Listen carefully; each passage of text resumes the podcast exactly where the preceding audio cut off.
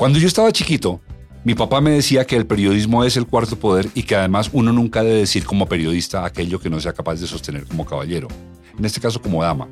Hoy estamos hablando con para mí una heroína del periodismo colombiano, María Paulina Baena. Muy, muy conocida por la puya que ya está en su pasado, ahora está en otro presente del que vamos a hablar ahora aquí en Ser o No Ser. He ahí el podcast, La Voz de los que son. Vamos con María Paulina. La felicidad a mí me parece que está como empaquetada en una cosa tan marketinera y tan, como en una trampa comercial tan fácil. Mi mamá se murió, yo pensé que se iba a ser el peor día del mundo. Eh, me he casado cinco veces, de las cuales me he divorciado cuatro. Es una ciudad agradable. Eh, sería más divertido. Me he casado cinco veces y me he divorciado siete. y hubo un momento en el que eh, el editor del espectador, que se llama Jorge Cardona, y pues que es uno de mis grandes referentes, me dijo como, mija, me da miedo que ustedes estén haciendo esas pullas vino antes un comentario de mis papás que fue como, que a mí me dejó como, uff, pero igual voy a seguir haciéndolo y fue, tú sabes lo que le pasa a los periodistas que hablan en ese tono y que se comunican de esa forma y que tienen ese humor para referirse a los poderosos de este país. El feminismo no es eso. El feminismo no busca hacerles la guerra a los hombres. De hecho, yo honestamente siento que el feminismo debe hacerse en compañía de los hombres. Uno sabe de qué están hechas sus tripas. Y yo soy Germán Daniel León, el encargado de que esto suene maravillosamente. Antes de comenzar el podcast, quiero decirles que sería buena idea que se suscriban, que le den like, que lo comenten, que lo pasen con los amigos y que además vayan a nuestras otras redes sociales, porque estamos en todas, para que seamos una comunidad grande para que seamos. Y también quiero contarles un secreto, un secreto buenísimo. Hemos decidido hacer un concurso y el concurso es el siguiente.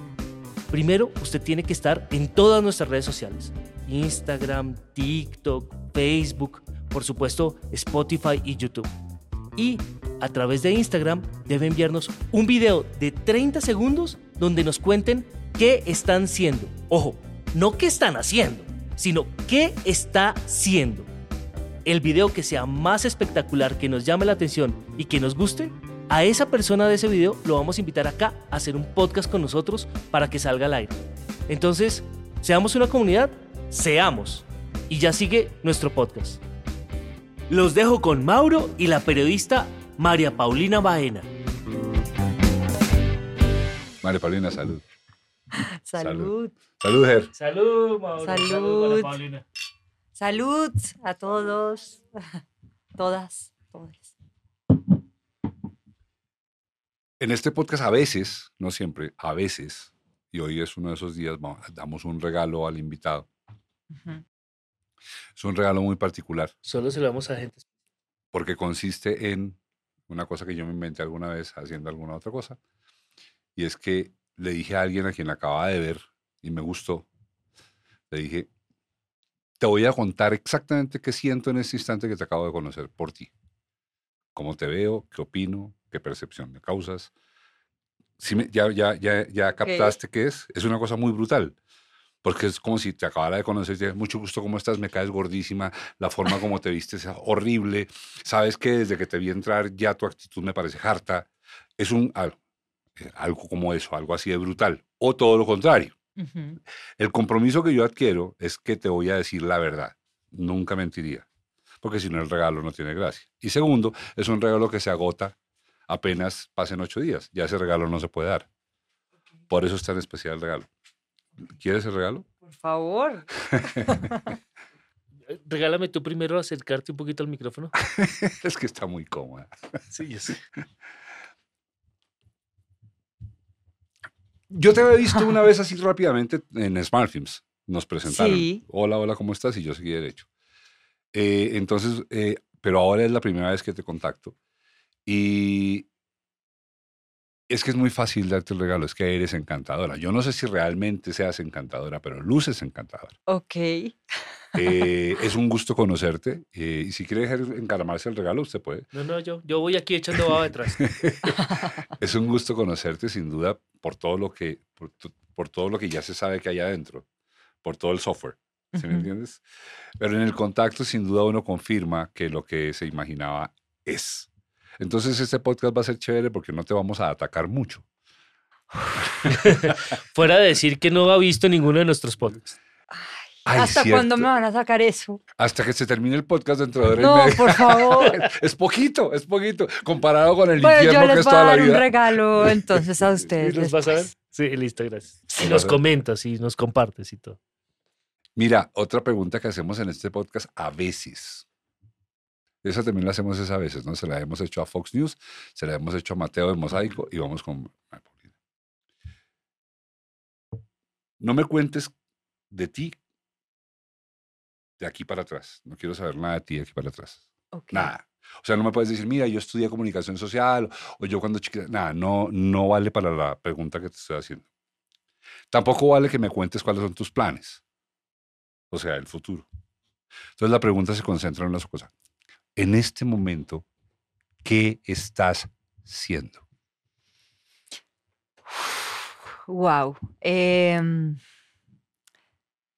pues yo creo que estoy siendo muchas cosas. Em, y yo estoy como en la búsqueda, y creo que eso es una búsqueda permanente, constante de aquí a que me muera, de saber para qué estoy acá, un poco. No, ni siquiera quién soy. Es- esa pregunta a veces es, es difícil porque, porque uno es muchas cosas y yo soy muchas cosas y en este momento pues soy muchas cosas también. Entonces, em, yo hoy creo que estoy en una búsqueda permanente de con qué me conecto, qué me hace ser más consciente, qué me hace expandir más, eh, pues ser una mujer más expansiva y por expansiva me refiero como a, a, ser más amorosa con los que tengo al lado y poder em, de pronto tener conversaciones que lleven acciones que cambien en un poquito el mundo en el que estamos. ¿sí? Eso suena como muy por allá, muy Greta Thunberg, pero en verdad es, em, es desde lo cotidiano y desde lo básico que yo me pregunto todos los días, pues, ¿quién soy? ¿Sí? Y, y para qué estoy aquí. Que, que además es una pregunta que no tiene una respuesta eh, cerrada. Ya y posiblemente en 10 días o en 15 años. Pero es em, como en ese camino, pues yo voy siendo coherente con lo que pienso y, y un poco expandiendo el amor que, que yo he tenido y que me han dado eh, a otros, que yo sí creo en esa fuerza transformadora. Entonces, yo no sé si respondí a esa pregunta tan difícil que me lanzas de primerazo, pero es como eso, como, como me pregunto todos los días para qué estoy acá. Sí, sí, la para, para mí la contestaste y ahorita te voy a contar exactamente cómo es que la entiendo. Eh, además, se da cuenta Ger, que, que a los que les hemos hecho esa pregunta, todos terminan en lo mismo. Eres una buscadora. Sí. Todos empiezan diciendo, uff, Sí. siempre. lo primero que dices, "Uf". Sí, todos se preocupan y todos concluyen en que están buscando. Eso es muy. Además, estoy cayendo en cuenta ahora. Ya, ya puedo decir que hay una estadística de que cuando uno se pregunta a sí mismo o le pregunta a otro, ujú, ¿qué, qué estás siendo? Entonces, generalmente la persona que, a- que piensa, que son generalmente los que invitamos a este podcast, está buscando. Eh, no sé Porque si, ¿no, ¿no le parece que si uno deja de buscar ya como que no quiere vivir? De acuerdo. yo creo, sí, y también creo que hay mucha gente que deja de buscar fácilmente y da por sentado que ya lo sabe todo. Ah, bueno, también, por ese lado también, sí. Y eso es, entonces, ¿qué están siendo? Estoy siendo un gran profesional, porque ya lo sabe todo. Exacto. ¿sí? Ah, cualquier fiscal puede ser eso. Por ejemplo, sí. Exactamente, ese man, Y él ya es. ese man, si lo sentáramos aquí, él ya está haciendo. Él ya está haciendo. Sí. Eh, Hay, hay un, yo no sé si yo conté eh, eh, el cuento del buscador de Jorge Bucay, ¿lo conté, Ger? No, nunca lo vi. Hay un autor, ¿lo conoces, Jorge Bucay? Bueno, no No. importa. Es, es- es- es que es un autor como que está en la mezcla entre la filosofía y la autoayuda, pero es muy chévere, es muy lindo, a mí me gusta mucho. Tiene mucha actividad en redes y de todo. Es argentino y él tiene un- un- una selección de cuentos que se llama Cuentos para Pensar. Ujú. Dentro de esos cuentos hay uno que se llama El Buscador. Y voy a contarlo rápidamente. El buscador es un tipo que llega a un cementerio eh, porque está buscando. Y en el cementerio empieza a ver las lápidas y las lápidas decía tres días, cinco días, siete días, nueve días, doce días. Y el tipo piensa, pucha, en este pueblo debió haber una masacre de niños, de bebés. Entonces le pregunta al encargado, del, pongámoslo bien, bien, bien macabro, al sepulturero. Le pregunta, eh, ¿qué es esto? ¿Aquí qué pasó? ¿Por qué se mueren tantos los niños? No son, son niños, esos son personas que murieron de, de, de viejos. Pero porque dice cinco días, siete días, nueve días. Y entonces el tipo, ah, claro, es que, es que en este pueblo, cuando la persona cumple siete años, le regalamos una libretica que se cuelga en el pecho. Y en esa libretica debe apuntar el tiempo en que ha sido feliz. Ese es el buscador. Wow. Pero entonces tu- tuvieron poquitos días de ser felices y murieron de viejos. Es que yo creo que, eh, yo creo que en general, y yo no me incluyo dentro de eso, pero no por arrogancia, sino por una disciplina grande, yo creo que es muy poco el tiempo que la gente es feliz. ¿Tú qué crees? Yo, a ver, yo creo que la felicidad es... em, yo, a ver, suelo ser un poco cínica con esos conceptos tan grandes eh, como, sí, felicidad es uno el ejemplo pues más claro que tenemos hoy. Y es como todos estamos eh, buscando la felicidad, yo no sé, no sé porque yo realmente no, no sé qué estamos buscando.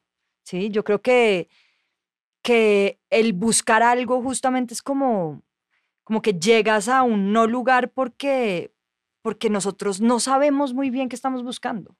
O sea, y la felicidad a mí me parece que es- está como empaquetada en una cosa tan marketinera y tan, en- en- en- como en una trampa comercial tan fácil que le huyo a la felicidad. O sea, la felicidad como nos la han vendido a nosotros es tener cosas, tener cosas. eh, mostrar que tienes esas cosas, ¿no? Como... Y, y la felicidad, pues no es ese... Ni siquiera sabemos qué es. Es un estado, es algo, es una cosa, es em, un sentimiento, o sea, ¿qué es eso?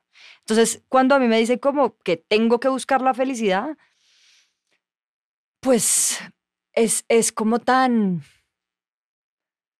tan abstracto porque nosotros todo el tiempo estamos cambiando y somos seres mutables, entonces buscar algo que es inmutable es absurdo.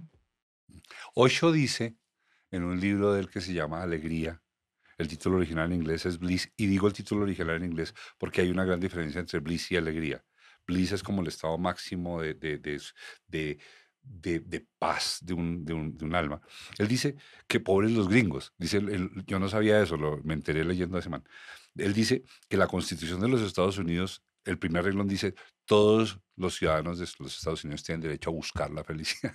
Y dice Osho, por eso son un país tan mierda, porque todo el mundo se fue de donde estaba a buscar la felicidad, cuando en realidad es la felicidad.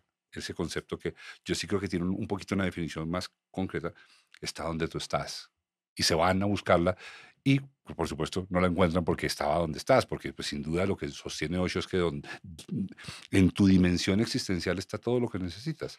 Hay un libro eh, que, que es de una filósofa inglesa que se llama Sarah Ahmed, eh, que, habl- que se llama así, La promesa de la felicidad.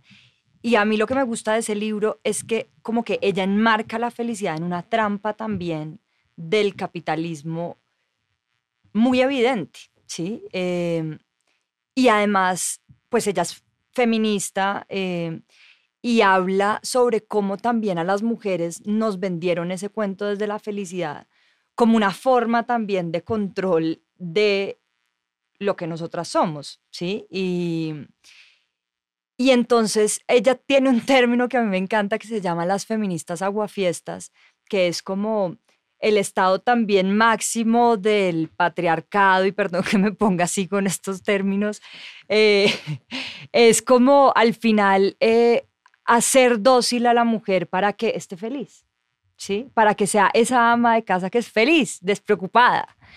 Eh, la de los comerciales. Exacto, pero entonces al final es como, mm, ¿qué hay ahí? ¿Qué hay detrás de esa promesa de la felicidad? ¿No? Entonces,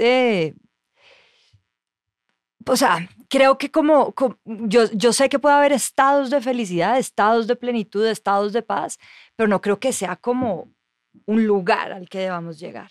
O sea, creo, creo que eso es como raro y difícil. Voy a, voy a dejar dicho esto sin pretender concluir el tema, porque donde, donde lo concluyera, pues me nombran el rey del mundo mundial. Solo que yo, cuando, cuando, cuando en términos coloquiales me preguntan si yo soy feliz, yo contesto que sí soy feliz. Pero claro, yo tengo claro que estoy contestando una respuesta plástica a un, a un concepto muy profundo. Yo tengo 62 años y tengo una vida bien común y corriente. A mí me ha pasado de todo, los, bancos me persiguen o me han perseguido, eh, me, me he varado en la calle a las 3 de la mañana en un Renault 6 eh, con la vida hecha miserable, mi mamá se murió, yo pensé que se iba a ser el peor día del mundo. Eh, me he casado cinco veces, de las cuales me he divorciado cuatro. Es una ciudad agradable. Eh, sería más divertido. Me he casado cinco veces y me he divorciado siete.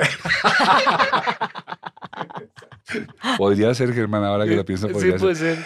Pero cuando digo que soy feliz, obviamente estoy siendo plástico, pero realmente es que a mí me gusta estar vivo y que no me saquen del partido. Y eso sí me gusta, saber que me dejan seguir jugando. Esas de cuenta que, como cuando estás viendo fútbol, que tú dices, pucha, que no se acabe el partido porque todavía hay mucho que hacer. Y entonces tú ves ese tiempo y dices, mientras dure el partido estamos haciendo cosas. Y estar en el partido me gusta. Y eso es un motivo suficiente para que me dé la gana sonreír, para que no me guste la tristeza. Tengo una tesis, es que ya hay que honrar a la diosa Fortuna porque la diosa Infortunio está muy bien ah, tributada por todos. Cuando tú tienes accidentes, la amas. Cuando tú te quedas pobre, la amas. Cuando te muere alguien, la amas. Pero cuando te llega lo bueno, jamás lo tienes en cuenta, como que eso es lo obvio. Entonces yo me la paso rindiéndole tributos a la diosa Fortuna todos los días por todo lo que me da. Porque tú vengas aquí, bien, diosa Fortuna. ¿Me entiendes? Entonces me la paso contento y no quiere decir que no haya otro lío. Pero creo que es una actitud más que... Eh, creo no. Estoy convencido de que es una actitud y no un lugar. Sí, de acuerdo. No, y si, y si tú me preguntas si yo soy feliz, pues sí, sí, la mayoría del tiempo. No es cierto que sí, es que lo, lo transmites todo el rato. Lo que, pero, te, pero tengo momentos de tristeza que también me permiten estar en el partido y jugarlo, ¿sabes? Y, y jugarlo bien. Y porque también siento que esos momentos de tristeza, de ansiedad, de duda, eh, son parte de la condición humana.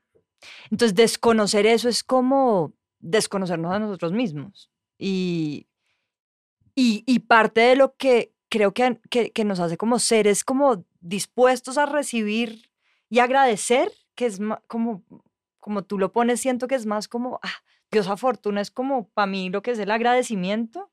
Em, pues eso nos permite como como ver que las cosas son cambiantes y que ese cambio es lo que nos permite transitar bien en la vida y no estancarnos como en esos estados ni de felicidad ni de tristeza, sino como ver lo variables que son. E, eso, eso que estás diciendo lo descubrí de manera eh, bárbara hace como tres meses que me fui dando un, un, médico, un médico que lo quiero mucho, muy agradecido, nunca lo volví a ver, pero él me, me guió en una toma de LSD. Y, yo con los ojos cerrados, todo, oyendo música y todo.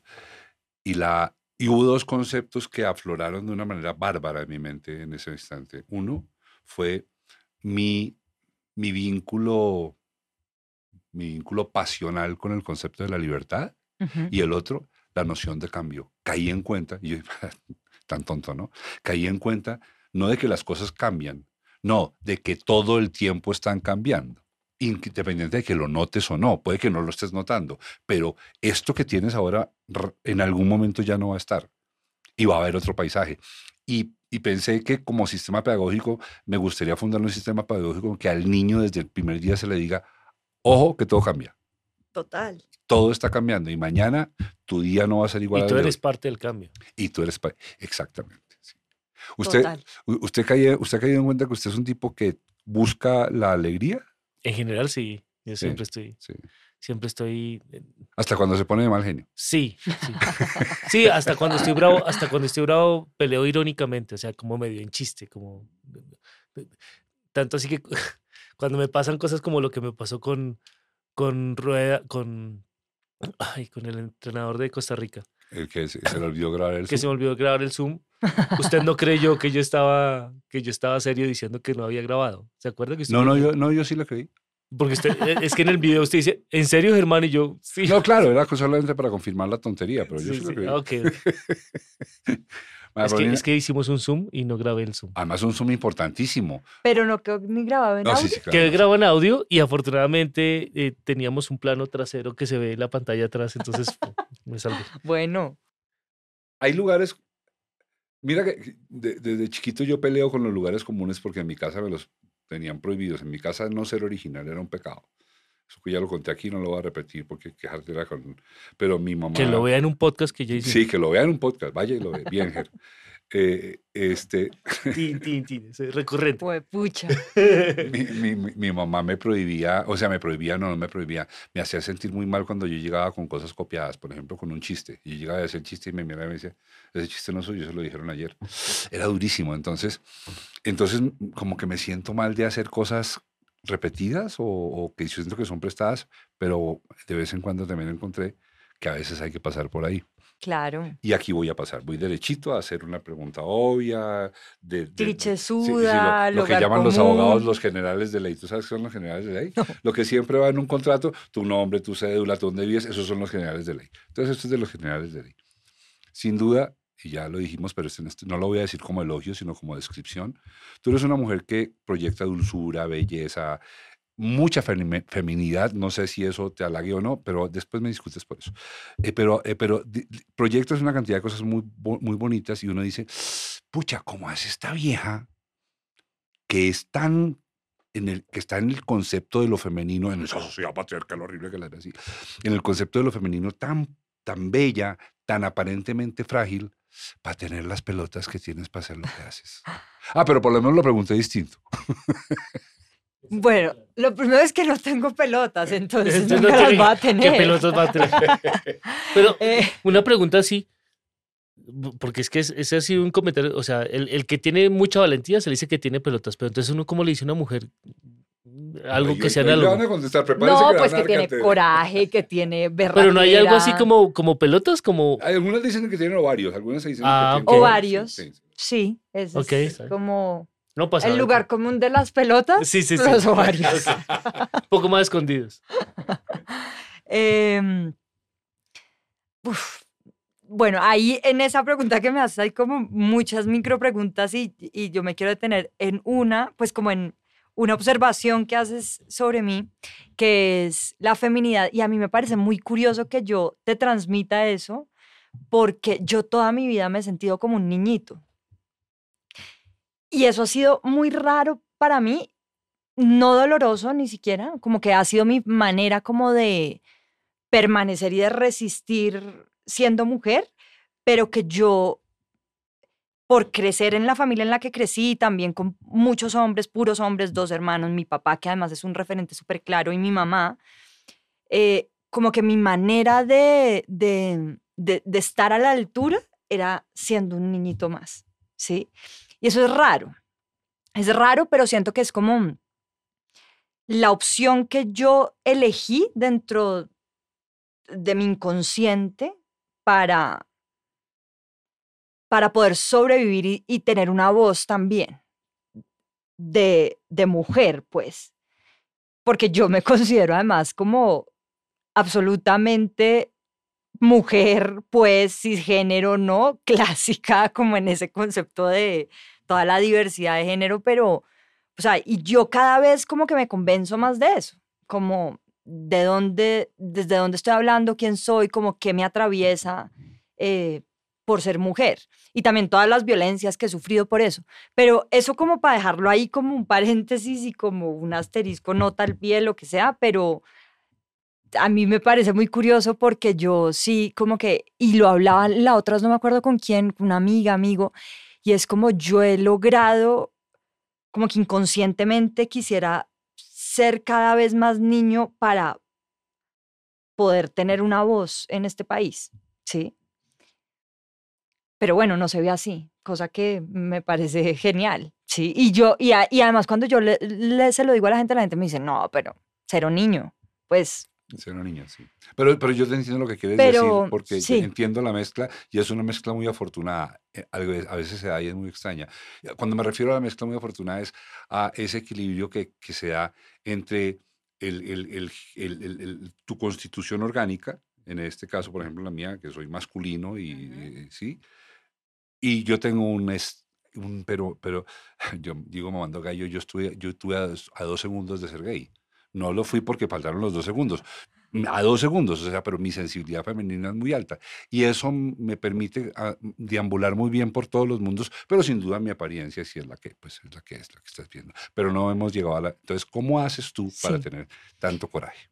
Em, no sé, yo la verdad como que ni siquiera me pregunté eso, nunca. O sea, fue como una serie de sucesos eh, que empezaron a ocurrir, em, que también fue muy acompañada de un equipo, como, eh, y, y que fue una exploración como muy intuitiva y como muy orgánica mía de qué pasa si yo sigo jalando esta pita, qué pasa si yo soy un poquito más provocadora, qué pasa si esto que no le gusta a la gente de mí ante las cámaras, pues sigo hurgando ahí. ¿E-, ¿Ese, ¿Ese encuentro fue en La Puya concretamente o, en otro lugar? No, ese encuentro fue en La Puya. Digamos que ese sí fue un momento para mí en donde dije, uff, tengo los reflectores puestos y qué gonorrea, pero bueno, vamos a, pues como voy a darle porque no sé muy bien cómo, em, hacia dónde me lleve esto, pero eh, sí, fue como, como ese momento de, de pensar y decir, bueno, esto lo están viendo millones de personas, esto cada vez se está volviendo más viral, esto está llegando al Congreso, esto está llegando a la presidencia, esto nos están respondiendo desde la presidencia, nos están demandando, tenemos que tener una, o sea, esto ya como que fue cogiendo un vuelo y fue una bola de nieve que uno empezó como, como, pucha, esto es importante. Ahora, yo nunca me hice la pregunta, como que hubo una vez que nosotros lo hacíamos como medio en juego, medio qué está pasando, como tentando un poquito a la audiencia, como diciendo por qué esto fue el fenómeno que fue. Y hubo un momento en el que el editor del espectador, que se llama Jorge Cardona, y pues que es uno de mis grandes referentes, me dijo como, mija, me da miedo que ustedes estén haciendo esas pullas tan ácidas, eh, porque me acuerdo que cuando él me dijo eso, fue una puya que nosotros hicimos en contra de la policía. Y era súper cruda, era ácida, era demente, pues. Y él como que sí me dijo como, cuidado porque las cosas en este país, pues, son para tenerles como... ¿Y ahí hiciste el clic con el peligro o venía... Sí, y ahí yo hice, hice como, uy, fue pucha, sí. Yo quisiera saber, espero no salirme mucho del tema, pero ¿cómo, cómo llegan a la puya? ¿Cómo llegas a la... O sea, eras periodista al espectador, no sé, no sé si escribías o no, sé qué hacías, pero ¿qué día dicen, ah, no, pues venga, hagámoslo esto en video en vez de escribirlo? Y si, y si eras igual de incisiva cuando, cuando no hacías esto. Digamos, yo venía de una escuela de, yo, yo era periodista de medio ambiente, científica, de educación, cubría todos estos temas en una sección que se llama Vivir, en El Espectador. Y yo siempre había sido como, como que tenía un histrionismo y me gustaba, como que me gustaba mucho molestar y tomar del pelo y... Sí, como que desde, desde chiquita he sido así. Mm, pero cuando surgió la puya, pues fue una conversación entre amigos, como que estábamos aburridos y dijimos, hagamos algo que le guste a la gente. O sea, estamos haciendo artículos periodísticos y notas que las leen una generación como nuestros papás o como nuestros abuelos, pero en, en qué momento se une a la conversación nuestra generación, a los debates importantes del país. Entonces, eso fue como, esto lo puedo decir hoy porque pues como que lo he sopesado en todo este tiempo, pero en ese momento fue como, hagamos un video sobre perseguidos políticos, ya, un poco como nació el podcast, no, no digo en serio, como venga, jugamos un ratico y de repente la cosa es potente y ella misma va jalando, ¿no es cierto? Exacto. Porque a nosotros también nos pasó igual, ¿no? Va jalando. Exacto, entonces fue como, como eh, bueno, hagamos este video, hicimos un guion como, me acuerdo que además a mí me encantaba porque era juguetón, era provocador, era todo lo contrario a lo que nosotros estábamos acostumbrados a hacer en, el periódico, pues que era una nota muy bien armada, muy bien estructurada, cero como eh, que, dejaba como el gancho al final, no, pues, y acá sí era como toda esa emocionalidad y, y, y, y, mucha rabia, o sea, yo, a mí lo que me gustaba es que esos guiones iniciales tenían una rabia que es como, es que nosotros no resistimos el país en el que vivimos, o sea, estamos hasta acá del país en el que vivimos. Y, y vivimos como emberracados por todo ¿Por qué? Era como también una forma de darle un sentido a esa rabia, de encauzar esa rabia. Eh, y, fue así, fue como muy azaroso, fue de la nada, fue una conversación de pasillo. Eh, ay, sí, hagámoslo. Ay, chévere, eh, hágase ahí. Listo, pongamos una cámara acá. Ay, sí, chévere. ah, y, y editémoslo así como hacen los youtubers, que en ese momento estaban súper en boga. Ay, sí, como los youtubers, qué chimba. Va, va, póngase ahí.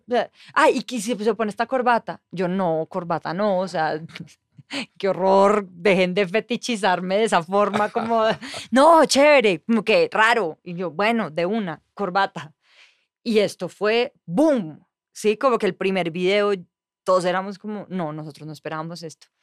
Segundo video, peor. Eh, y ese segundo video nos contestaron de la Casa de Nariño, pues el presidente Santos en ese momento, y ya ahí ya fue como, uy. Duque no, no contestaba, ¿sabes por qué? Porque estaba ocupado escribiendo libros. Uy, eh, Pues es que él hizo una enciclopedia. Él hizo una enciclopedia. por eso, pues, las obras completas.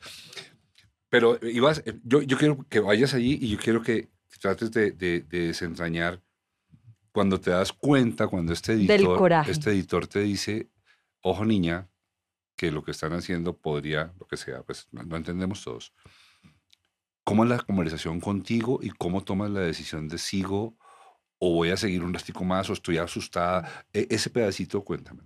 Sí, yo ahí, bueno, no, em, en realidad vino antes un comentario de mis papás que fue como, que a mí me dejó como, uff, pero igual voy a seguir haciéndolo y fue, tú sabes lo que le pasa a los periodistas que hablan en ese tono y que se comunican de esa forma y que tienen ese humor para referirse a los poderosos de este país. Y yo ahí quedé como, pues frenada, ¿me entiendes? Pero dije, mm, sí, yo sé. Pero en realidad nosotros no lo, no lo dimensionábamos y yo tampoco. Después eh, fue como el comentario de Jorge sobre el, el apoyo de la policía. Después ahí vinieron muchas amenazas y muchas eh, como intimidaciones. Despacito, es que para mí eso es un mundo aterrorizante. Una amenaza, ¿cómo llega? O sea, ¿cómo es eso? Pues no me llegó, digamos, la corona al periódico como estas amenazas que, que son serias, pues, y que son, pues, terroríficas, pero me llegaban muchos comentarios en redes sociales y a mi correo y a mis redes personales que decían como, cállese, perra, en todo el lenguaje que quieras y todos los sinónimos que eso tenga, la vamos a matar. Me acuerdo de ese y me acuerdo que ese fue uno que a todo el equipo nos alertó y que yo hablé con Fidel y que hablamos con Fidel Cano, nuestro jefe, sobre eso. Ahorita me hablas de él, que quiero saber de él. Sí. Em, y, y, y pues eso fue como, uy, ¿qué está pasando? Yo me acuerdo que ahí después como que las cosas se calmaron un poco, eh, todo era muy en, por redes, o sea, los comentarios eran en redes sociales todos, la cantidad de matoneo, de memes que a mí me hicieron, de, pues de como que yo era una amenaza en ese, en ese como ecosistema de opinión pública. Dentro, de todo, la, la, más, la más focalizada eras tú. Claro, porque yo era la cara.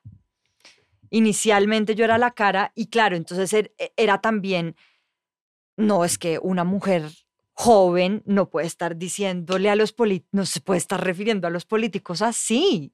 Es que, ¿qué le pasa? Como así a Fidel Cano le decía a la junta directiva y la gente eh, eh, dentro del mismo periódico como Fidel, hay una niña, niña diciendo groserías en el home del espectador. Todos estamos a bordo con eso. Y él como, sí, frescos, o sea, no pasa nada. Eh, entonces, claro, yo volviendo, recapitulando, es como nosotros empezamos a hacer todo esto, empezaron a llegar un montón de, de, cosas así horribles que yo dije, no. Ahí fue cuando yo dije como, oigan, yo creo que quiero tirar la toalla. Sí, yo no, yo quiero... ¿A quién se lo dijiste? Al equipo, a mi equipo. Y a Juan Carlos, que era mi socio, pues el que después em empezó a presentar la puya y pues fue mi socio como todos estos años. O sea, él eh, siempre estuvo en la puya. Siempre, desde el comienzo, sí. Él fue, de hecho, el que trajo la idea. Como él vino con esa idea y fue la que nos la contó. Y todos dijimos, de una. Eh, pero entonces yo le dije a Juan, no, o sea, yo no voy a resistir esto, yo soy una periodista de medio ambiente, a mí me gusta salir a el Guainía y a los humedales bogotanos. Sí, una crónica de los pájaros. En los humedales. En el humedal de Córdoba. O sea, sí, como que a mí déjenme sana. Como que... Y él ahí me dijo, tienes toda la razón, fresca. Ahí como que activamos una cosa dentro del equipo que fue linda y fue, ustedes van a responder todos los comentarios que me hagan a mí, porque claro, la gente se refería a, o sea, yo era la puya, no era un equipo, la gente pensaba que yo ponía una cámara y empezaba ahí a insultar a los políticos de este país. Pues no era así, ¿sí? Había un equipo, había una investigación detrás, etcétera, etcétera. Entonces, sí, recuerdo que hicieron un video como diciendo, mire, estos somos, aquí está este Exacto. Yo recuerdo que hicieron un video así. Exacto, porque, porque pues todo era, yo era el pararrayos, digamos, de toda esa crítica y de toda esa porquería. Y, y a mí en un punto sí me, me empezó a afectar y afectar además porque yo no soy una persona... Eh, que se engarcen peleas. O sea, a mí me pueden hacer un tweet diciéndome que soy lo peor y yo no respondo eso. O sea, yo me quedo como petrificada. Sí, como... Ay. ay, qué bueno que decía que fueras presidente. Que no usaras el Twitter. Sería fácil, sí. Eh, y bueno, ahora, yo no sé si se pueda gobernar sin Twitter. Este gobierno tuitero nos ha demostrado que... El de Donald Trump también fue tuitero todos. O sea, es una herramienta de, del gobierno. Bueno, pero eso es otro. Ukelele también. Y mm, total, sí. sí el, el, su fuerza es las redes sociales. A mí, me a mí, me parece una acción vulgar, pero después... A mí me parece un, un político que está por ahí, tangencialmente, porque no quiero que te me del tema, me parece vulgar, me parece que es barato. Me parece que un político que hace eso es un político barato. Sí. Ok. Eh, además, los, la gente que está mucho en Twitter no se da cuenta que Twitter es un mundo chiquito que no todo el mundo está ahí metido. Pero lo que sí es la resonancia es fuerte, ¿no? Lo que dicen termina resonando. la cantidad de gente, o sea, uno piensa que Twitter es el universo entero, nadie está en Twitter. Pero no, no se me va por allá todavía. Yo quiero saber de dónde sale tanto coraje. Estoy en eso y quiero que me hables de tu familia, cómo, cómo diablos sale una niña como tú en tu casa. Eh, bueno, y entonces eh, en ese momento, claro, vino toda esta avalancha de comentarios. Yo le dije a Juan Carlos como, no, yo no quiero. Tomamos una estrategia en el equipo que es como ustedes van a responder los comentarios que me hagan a mí. Como todo el equipo en ese entonces eran cuatro hombres y yo, ellos empezaron a tener un ejercicio de cómo es la violencia contra la mujer. Y empezamos a, a discutirlo. Y eso fue también muy bello para mí porque es como, ven, o sea, y yo tampoco ahí era tan, o sea, no era consciente de la cantidad de violencia que, pues, que yo podía tener por ser mujer. O sea, a mí me odiaba la gente porque era mujer, hablándole como le hablaba a una cámara. Y digamos, esto no es como que yo me lo esté inventando, no lo estoy sacando de la manga, no es como que lo creo, no, lo vi. Lo vi en los comentarios, vi los comentarios que me hacían a mí comparados a los que le hacían a Juan Carlos, por ejemplo. O sea, era abismal la diferencia todo igual era una crítica súper basada en el género y en... En lo que eran ustedes y no en lo que están diciendo. Exacto. Entonces, em, bueno, vuelvo al tema del coraje y es como, em, esto empezó a suceder, ellos empezaron como hombres a mirar todas estas críticas que a mí me hacían, empezaron a alarmarse también con eso, yo también. Buscamos algunas estrategias para que la gente ya no me criticara por la forma, sino por el fondo de las pullas, eh, que al final era una discusión interesante porque pues nosotros no le queríamos bajar el volumen a la puya. Yo una vez lo intenté en una puya y fue como, me estoy La más aburrida del traicionando. mundo, claro. O sea, como que yo no quiero, Un magazine de la mañana de cualquier canal no nacional. quiero, sí. exacto, pues yo no quiero trabajar en Caracol Televisión todavía. Como, no, no quiero eh, presentar las noticias. Y mm, nada, como que ahí, claro, la, la, la forma de la puya también era el fondo, ¿sí? Era como, como nosotros hablamos, era una forma de insistirle a la gente, de decirle, esto a nosotros nos duele, y las cosas que no a nosotros nos duelen no las podemos decir pasito, y las cosas que a nosotros nos duelen no las podemos decir como tiernamente, porque es que este país... Pues, de hecho, se llamaba La Puya. No, no se llamaba. eh, a mí me hicieron acordar de, de una anécdota de mi familia, mi hermano Germán, cuando todavía no tuiteaba cosas que no debía tuitear. eh, Cuando tenía, pensaba lo que escribía. tenía consultorio jurídico y en consultorio jurídico él tenía una sección que se llamaba La Silla Eléctrica. Y se suponía que era una entrevista, pues, Fuerte. la puya, la silla eléctrica, o sea, ¿no? Y mi hermano Fernando, que, que ya se fue y lo adoro, que, que- que siempre, siempre había una cosa entre ellos. Cuando mi hermano Germán empezó a ser condescendiente en la silla eléctrica, dijo, es que esa vaina ya no debería llamarse la silla eléctrica, sino el jacuzzi. o, sea, o sea, lo que hiciste tú con la puya era como en esa emisión que dices, habría sido lo mismo. o sea, Claro, la- la el nombre. caricia. Ah, Correcto. o sea, sí, sí. llamémonos el, el consentimiento, no sé, El arequipe. Exacto. Eh, y, y entonces le bajamos el tono. Yo dije, no, esto no va por acá. Seguimos insistiendo. La verdad, yo creo que esa pregunta por el coraje es como seguimos insistiendo y seguimos jalando esa pita. Y yo la seguí jalando. No sé esperando qué. Simplemente como, ¿hasta dónde nos va a llevar esto? La Nosotros casa, le casa, dábamos un año. Tus papás, ¿cómo, ¿cómo lograron que tú fueras así? No sé, tendrías que preguntarle a ellos. No, no, échale cabeza, observa. ¿Cuántos hermanos tienes? Dos, ¿Mayores? uno mayor y uno menor. Eh,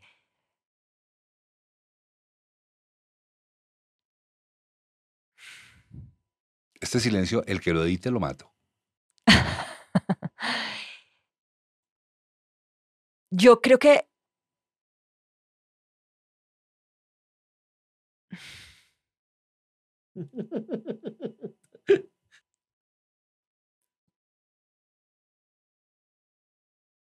¿cómo hicieron ellos para que nosotros fuéramos así o para que yo fuera así? Yo creo que ellos siempre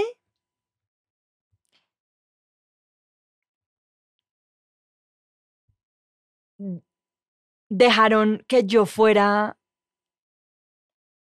la persona que era, ¿sí? Sea, como que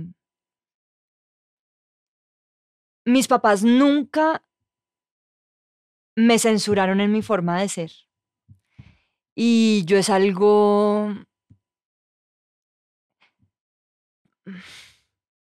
que no tengo como como explicarlo ni como agradecerles tampoco por eso. Sí, es como y yo creo que ellos me me empujaron todo el tiempo y me aplaudieron todo el tiempo como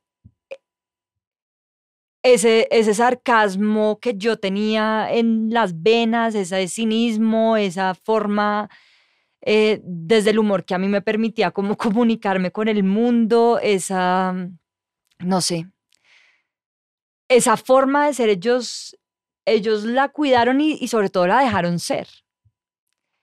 Y, y yo creo que eso es como una parte grande de, de lo que a mí me permitió ser lo que soy ahorita, ¿sí? Em, ese como, vaya sola, mija, hágale, ¿sí? Yo creo que eso, yo creo que eso pasó.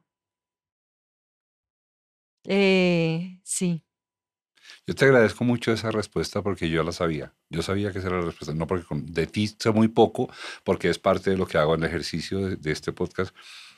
Mi placer está en saber poco para poner atención y que el podcast no pare.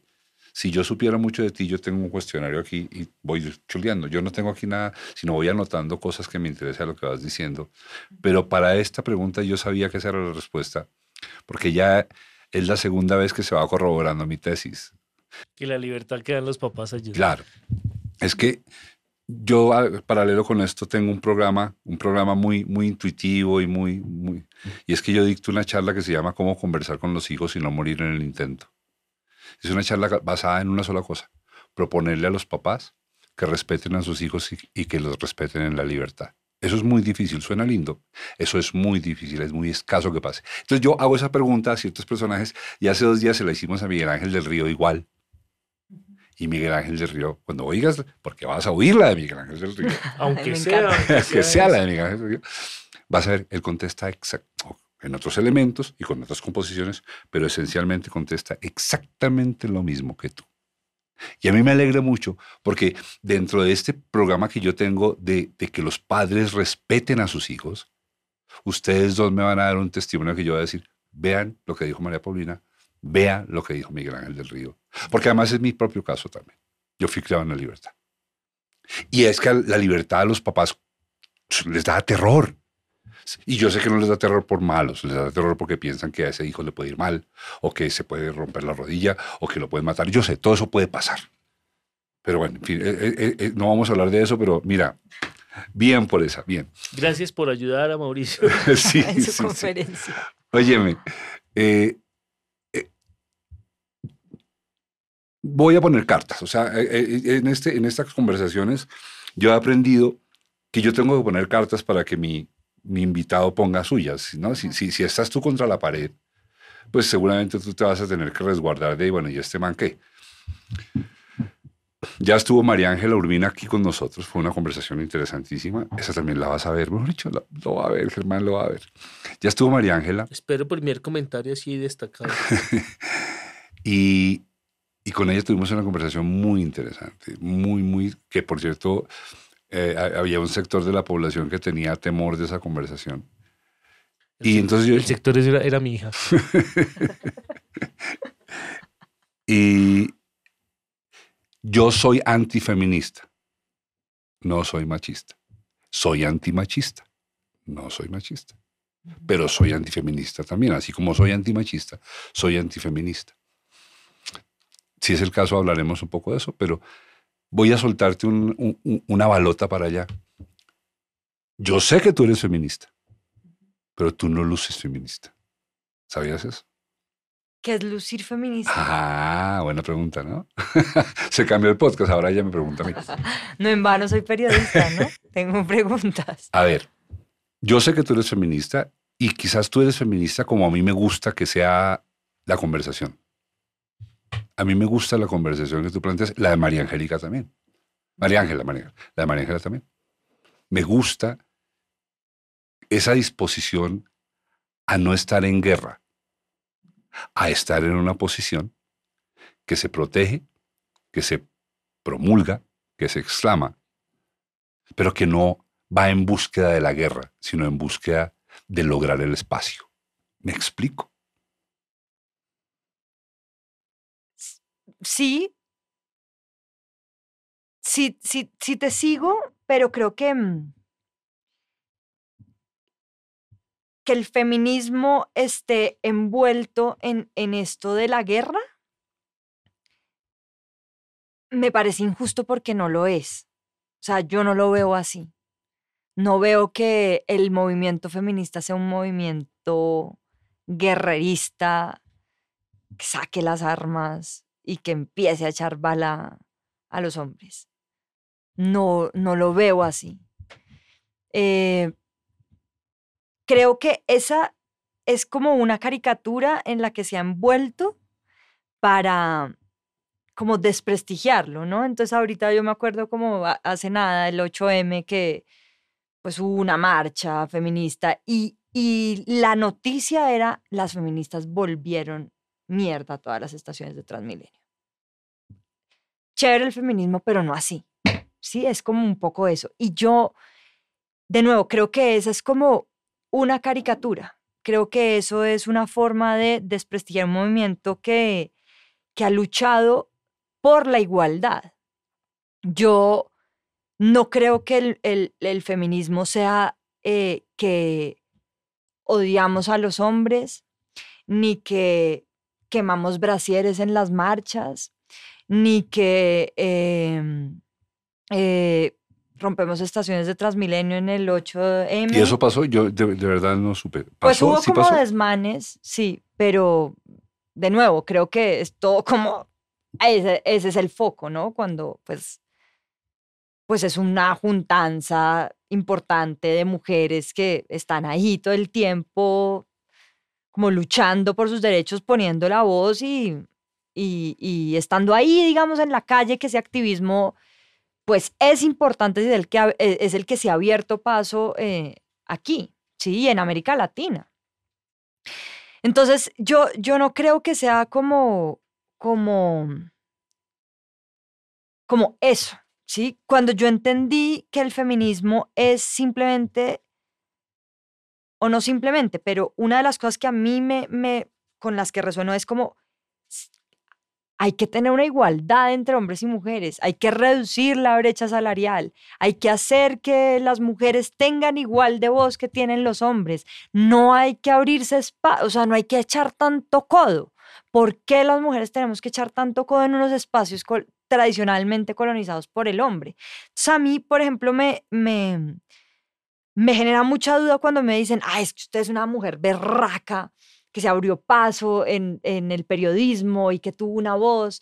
es como, sí, todo eso es cierto, pero no debió ser así, ¿sí? No, no, no debía haber echado tanto codo, no debía haber aguantado tantas capas de violencia solo por el hecho de ser mujer. Em, esto debería estar un poco más nivelado, ¿sí? Y, por eso a mí me talla tanto esa palabra del empoderamiento, porque es como una mujer empoderada y es como, sí, pero eso significa que la responsabilidad recae sobre mí, porque soy mujer y porque yo como mujer debo ver cómo me abro paso y cómo brillo y cómo eh, colonizo un espacio tradicionalmente colonizado por los hombres. Eso pues no debería ser así. A ver, ¿cómo te parece esta, esta, esta, esta oferta de reflexión? ¿Por, qué, por, qué te, ¿Por qué arranco diciendo que soy antifeminista y antimachista? El término de lo que soy todavía me toca acuñarlo, voy a inventármelo a ver si lo logro. Pero ese término arranca más de, de experiencia. Eso que tú hablas de cómo te tocado abrirte paso a codazos para, para, para eso que estoy de acuerdo contigo, ¿Eso cuál es la gracia? O sea, eso es, como, es un poco como el político que dice que soy honesto. Ok, sigue, eso es lo propio. no espero menos de ti. Sí, sí, o sea, no, me hables de eso porque si, si tenemos que hablar de eso, ya estamos mal contigo.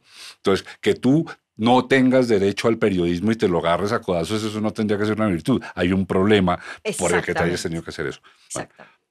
este pedazo, este pedazo tiene que ver con que, con que yo me considero minoría, por ejemplo. Yo, mi mejor profesión no es ni ser escritor, ni ser director. Mi mejor profesión es ser papá. Yo soy un papá absolutamente enamorado de haber sido papá. Y soy un papá que de verdad voy a, tendríamos que, abrir un debate para que alguien me niegue un papá absolutamente dedicado a sus dos hijos, porque además los dos vivieron conmigo casi todo el tiempo, porque las mamás y yo nos repartíamos. Y cuando, muy comenzando la historia mía como papá hace 32 años, cuando Valentina estaba chiquita, que todavía no, se había establecido hoy en día, la mamá de Valentina y yo somos grandes amigos. Pero en aquel momento, por la situación en que estaba, y yo la entiendo, a ella no, y sino a toda, su familia, con quien tengo hoy linda relación, a mí, a, mí se me, a mí me tocó abrirme a codazos mi derecho para ser papá. Porque todo, inclusive cuando, cuando se pensaban que yo fuera a un juzgado a pelear la custodia de Valentina, me decían, no vaya, va a perder, usted es hombre. A mí me decían lo mismo. Y porque Germán también es papá de niños, papá, papá, papá, y viven con él. Pues ya son adolescentes y grandes. Y a, mí me, y, a mí me intimidaron porque me dijeron, usted va a pelear la custodia de Valentina en un juzgado y la va a perder porque usted es hombre. Porque a los hombres no se les da nunca. Siempre la porque, Porque el niño está mejor con la mamá. Y mis, mis hijos estuvieron muy bien con los dos. Y hoy en día son personajes estupendos, con vidas felices, como yo lo dije al comienzo. Les gusta despertarse y les gusta estar vivos. Eso es todo lo que yo espero de mis hijos y lo logramos. Con las mamás. Sí, entonces por eso te digo que las posiciones no me gustan es por eso. Porque es que de este lado también hay una película que vamos a decir, soy minoría, claro, yo sé, yo sé que la mayoría de la, estadística nos, implica, nos, revela que el hombre es abandonador, violento. Yo no lo niego, lo reconozco y lo vivo. A mí me educó básicamente una, una, feminista que amo, mi mamá. Ya murió, pero la amo. Pero fíjate que el otro lado también es una película harta. Y es, es, ese cuentico que hay por ahí, que particularmente creo que es en Antioquia, donde se dice que madre solo hay una, padre es cualquier hijo de puta. ¿Viste por qué razón yo propongo que, que, que, que, que reequilibremos un poco el concepto? Porque es que de este lado también hay unos personajes como Germán, como mi amigo Israel Sánchez, como yo, pues que hemos sido papás de tiempo completo sin pelear con las mamás, sin descalificar a las mamás, pero hemos asumido teta, otitis, ir al pediatra a las dos de la mañana, cambiar de pañales, etcétera, etcétera. Pero nos tocó abrirnos camino a codazos en un elemento tan importante como es la paternidad. ¿Qué opinas de eso? A ver, sí, yo discrepo, digamos, como que no creo que como que uno, el, el antifeminismo, pues yo no, no había oído eso. Eh, y, y el antifeminismo es de nuevo como empaquetar a las mujeres en, eh, es que ustedes nos van a hacer la guerra y ustedes nos odian. Y de nuevo, yo no voy con eso y, vamos, y vamos a estar en una posición de guerra. Y no, o sea, el feminismo no es eso. El feminismo no busca hacerles la guerra a los hombres. De hecho, yo honestamente siento que el feminismo debe hacerse en compañía de los hombres. O si no, no es nada. ¿Sí? O si no, queda cojo. Porque hoy todavía por lo que las feministas peleamos es en ante escenarios en donde los hombres tienen la última palabra. Entonces, si nosotros y, y, y si nosotras y los hombres no nos unimos para que esto sea una causa que nos beneficia a todos, a tus hijos, a ti, a tu esposa, a todas, pues no estamos haciendo nada. Entonces, si el discurso se va a quedar en que somos polos en donde tenemos que hacernos la guerra y en donde tenemos que sobresalir uno por encima del otro, pues no estamos llegando a ningún lado. Ahí es donde yo, yo, y, aquí ya te propongo que, que nos vayamos porque si no nos metemos en, profundidades muy, muy crípticas. Yo propongo que les cambiemos el nombre a ciertos términos. Que seamos igualistas. Sí. No, ¿y por qué ustedes no son feministas? Eso sería chévere. Porque ¿qué significa feminismo? Ver el mundo, el, punto de vista desde lo fémino. Yo no puedo ver el punto de vista de lo fémino porque no es mi punto de vista. No, es Feminismo es punto de vista. Sí, no, pero es... Si, si, si digamos, partimos de, de tener los mismos derechos que los hombres y estar en las mismas condiciones y en la misma posición que los hombres, pues sí sería chévere que todos fuéramos feministas. Pero ¿por qué no podemos ser iguales? O sea, yo creo que es que el, término es que es, el, término es muy sesgado. Es como solamente. No, es, que le tenemos miedo al término, yo creo. O sea, creo que ha habido como un mal marketing del término y ha habido como una mala comunicación del término. Y ha habido como, ah, esas feministas que odian a los hombres. Y, y creo que eso es la caricatura de nuevo. Yo francamente creo que como no todos somos iguales, hay gente que odia a las... Hay mujeres que odian a los hombres y hay hombres que odian, a las mujeres. y dentro del feminismo también hay riñas, ¿no? Como que esto no se trata de una cosa que va eh, tranquila por el mundo, apoyándose entre mujeres y es... No, o sea... dentro del movimiento feminista. Es una cosa monolítica. Son, exactamente. que cada quien tiene su, su Hay unas pugnas y hay como unos roces y hay cosas que no van. ¿Y no van al Vaticano el feminismo a hablar del tema? No sé. Ese es el último bastión, yo espero, ¿no? Y digamos, ahí sí vamos todos. Ahí vamos todos Así, al Vaticano. así no me importa. En todas partes, creo que se debería hablar. O sea, es que Ah. también este mundo lo habitamos mitad hombres, mitad mujeres. Es así de sencillo. No, Yo creo que además es más mujeres que hombres, se- según la estadística, ¿no? No, Más mujeres, creo que exacto. sí, son es un más, poquito son más, más. son Es- más, sí. es, es más, son más mujeres que hombres. Somos más mujeres que hombres, pero el, el punto es, em, eh, ¿por, qué no, ¿por qué no humanismo? ¿Por qué no igualitarismo? ¿Sí? Y es, ¿por qué no? O sea, porque hay que poner el lente sobre las que no han tenido el poder nunca y sobre las que no están en igualdad de condiciones. ¿Sí? Entonces, O sea que es un término que tiene fecha de vencimiento. Cuando No. exista esa igualdad, ya entonces le ponemos otro nombre. ojalá exista. Pero sí, yo Pues no tengo yo- problema con el nombre y con el concepto. O sea, no tengo problema con el concepto. La verdad, como que sí, es como simplemente hagámonos las cosas más fáciles. Porque yo no puedo creer que en el mundo y en este país, desde que nosotras nacemos, hay una violencia sistemática contra nosotras. Es decir, eso es así y eso es innegable. Es decir, ustedes pasan por una por, un andén y a ustedes no les da miedo que les metan la mano entre los pantalones. ¿Entiendes?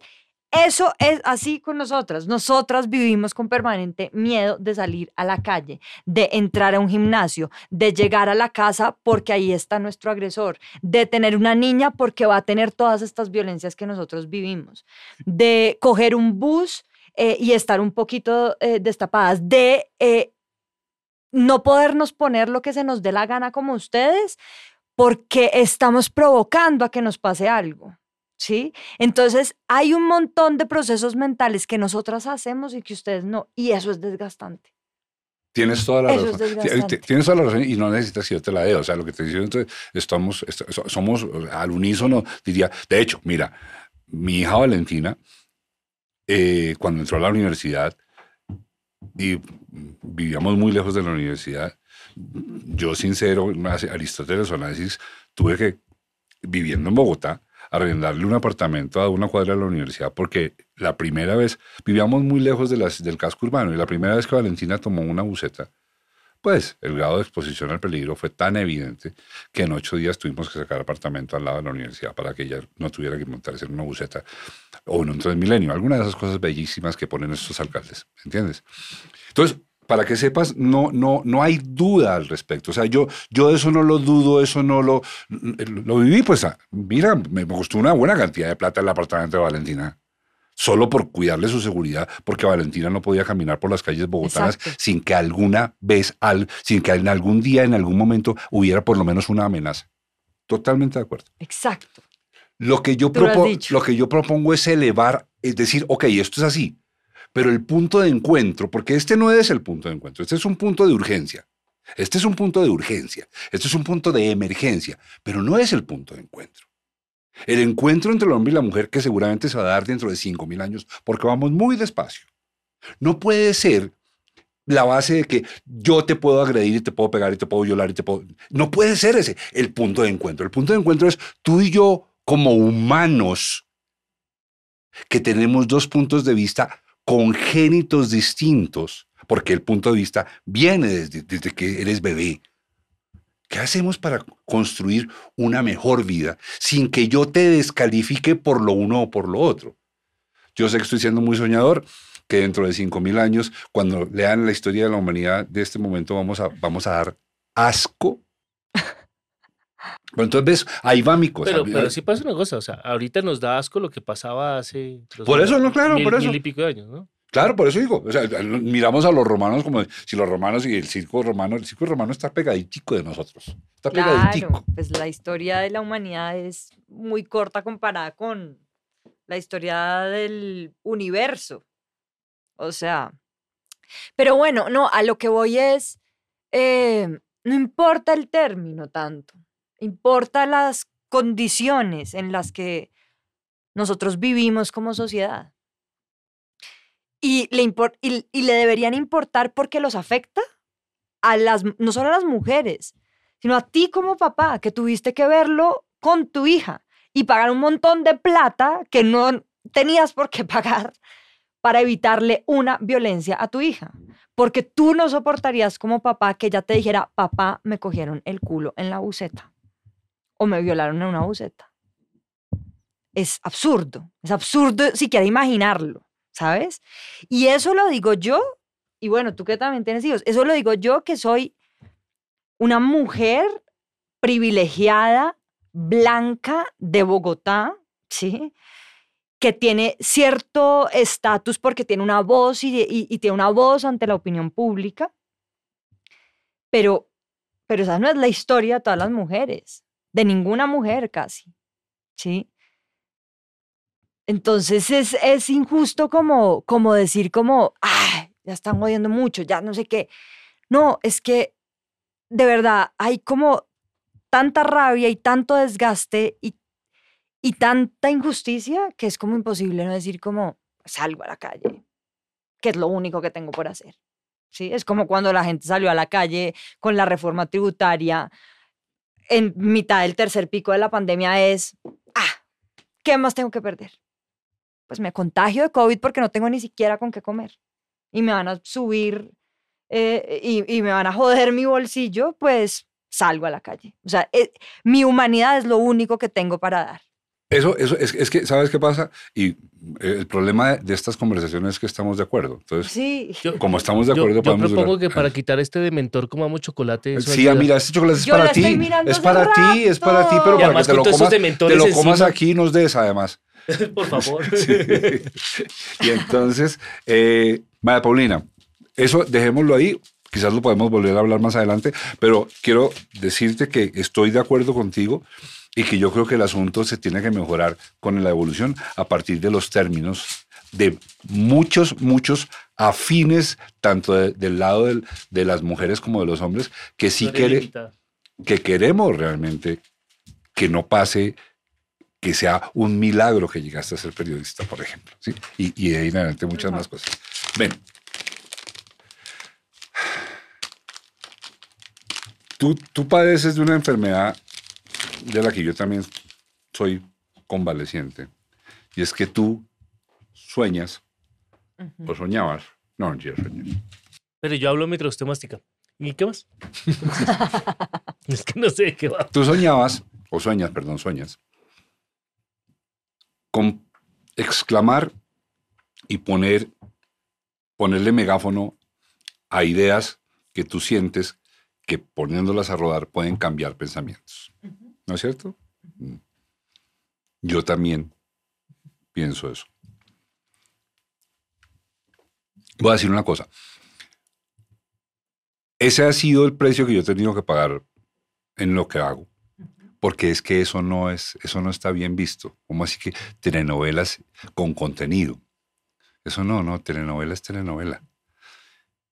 Eh, de hecho, lo último que escribí en RCN me lo censuraron y está censurado. Ah, sí. Mm, porque me atreví a hablar mal de Laureano Gómez. sí. Entonces, porque Laureano Gómez hay que respetarlo, me dijeron. El, correo que tengo me llaman, me dicen que hay que respetar a Laureano Gómez. Porque todavía tiene nietos. Mm. Él dejó a muchas familias sin nietos y sin hijos, pero él todavía tiene nietos. Cuéntame cómo es esa esperanza de que de verdad algún día algo cambie por cuenta de tus ideas. Mm. No, a ver, yo no, no estoy esperando el momento en el que eso suceda. Como que mm, yo digo lo que digo porque lo creo y mm, bien si eso resuena en la gente, si eso cambia eh, una forma de pensar, si eso genera acuerdos, eh, o si no, o si pasa por un oído, sale por el otro, como que no, no estoy aquí para decirle a la gente cómo vivir, ni cómo deberían pensar. Mm, estoy como aquí para ser fiel a las ideas que tengo en ese momento, ¿sí? y a sostenerlas y de nuevo también a revaluarlas, porque al final son ideas, o sea, las ideas también tienen mucho de porosas, ¿no? Como... eh, entonces, eh, mi esperanza no es como que el mundo cambie con mis ideas o con lo que yo he dicho eh, en las pullas que, que sacamos o, o- o en el resto de cosas que vaya a hacer en mi vida, sino yo, yo aspiro, es más como establecer como un diálogo, como, un, como una conversación, ¿sí? Yo sé que, y a veces eso es desgastante y a mí me frustraba mucho en la puya y era como, ¿para qué estamos haciendo esto? ¿Para qué estamos haciendo esto? Y estamos dándole durísimo a los gobiernos y, dan, y, y que la gente nos tire toda la mierda que puede y todas las flores que puede también. Y ah, hágale, hágale, insiste, insiste, insista, si nosotros seguimos eligiendo a quienes nos gobiernan. Eh, y si las cosas acá no cambian. Y si acá siguen matando líderes sociales, y acá siguen eh, abusando de las mujeres, y acá eh, nos siguen robando en la cara nuestros impuestos, y acá no hay cómo subirse a un transmilenio sin que a uno le pase todo tipo de cosas. Y es como, ay, pucha, no, es- no estoy haciendo nada.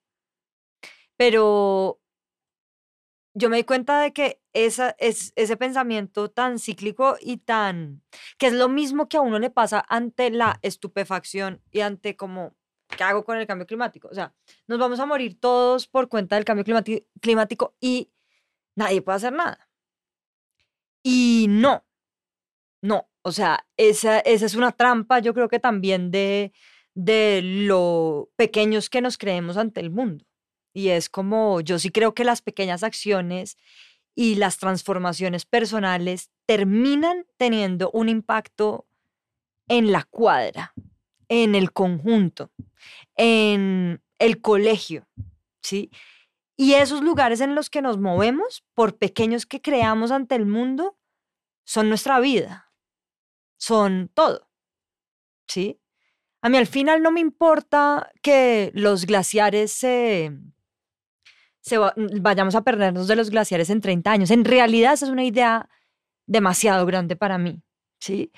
En realidad la idea de que vamos a perder los archipiélagos y las islas en, no sé, no sé cuánto, o, o o el dato de que vamos a tener más plástico que peces en el mar en 30 años, pucha, uno ve eso y uno dice, ¿qué hago? Nada, nada. O sea, sí, no o sea, en verdad no puedo hacer nada. Pero si uno se queda ahí en, en eso, retumbando en esa idea y en esa, y en, y en esa como eh, negación, pues en realidad no puedes hacer nada.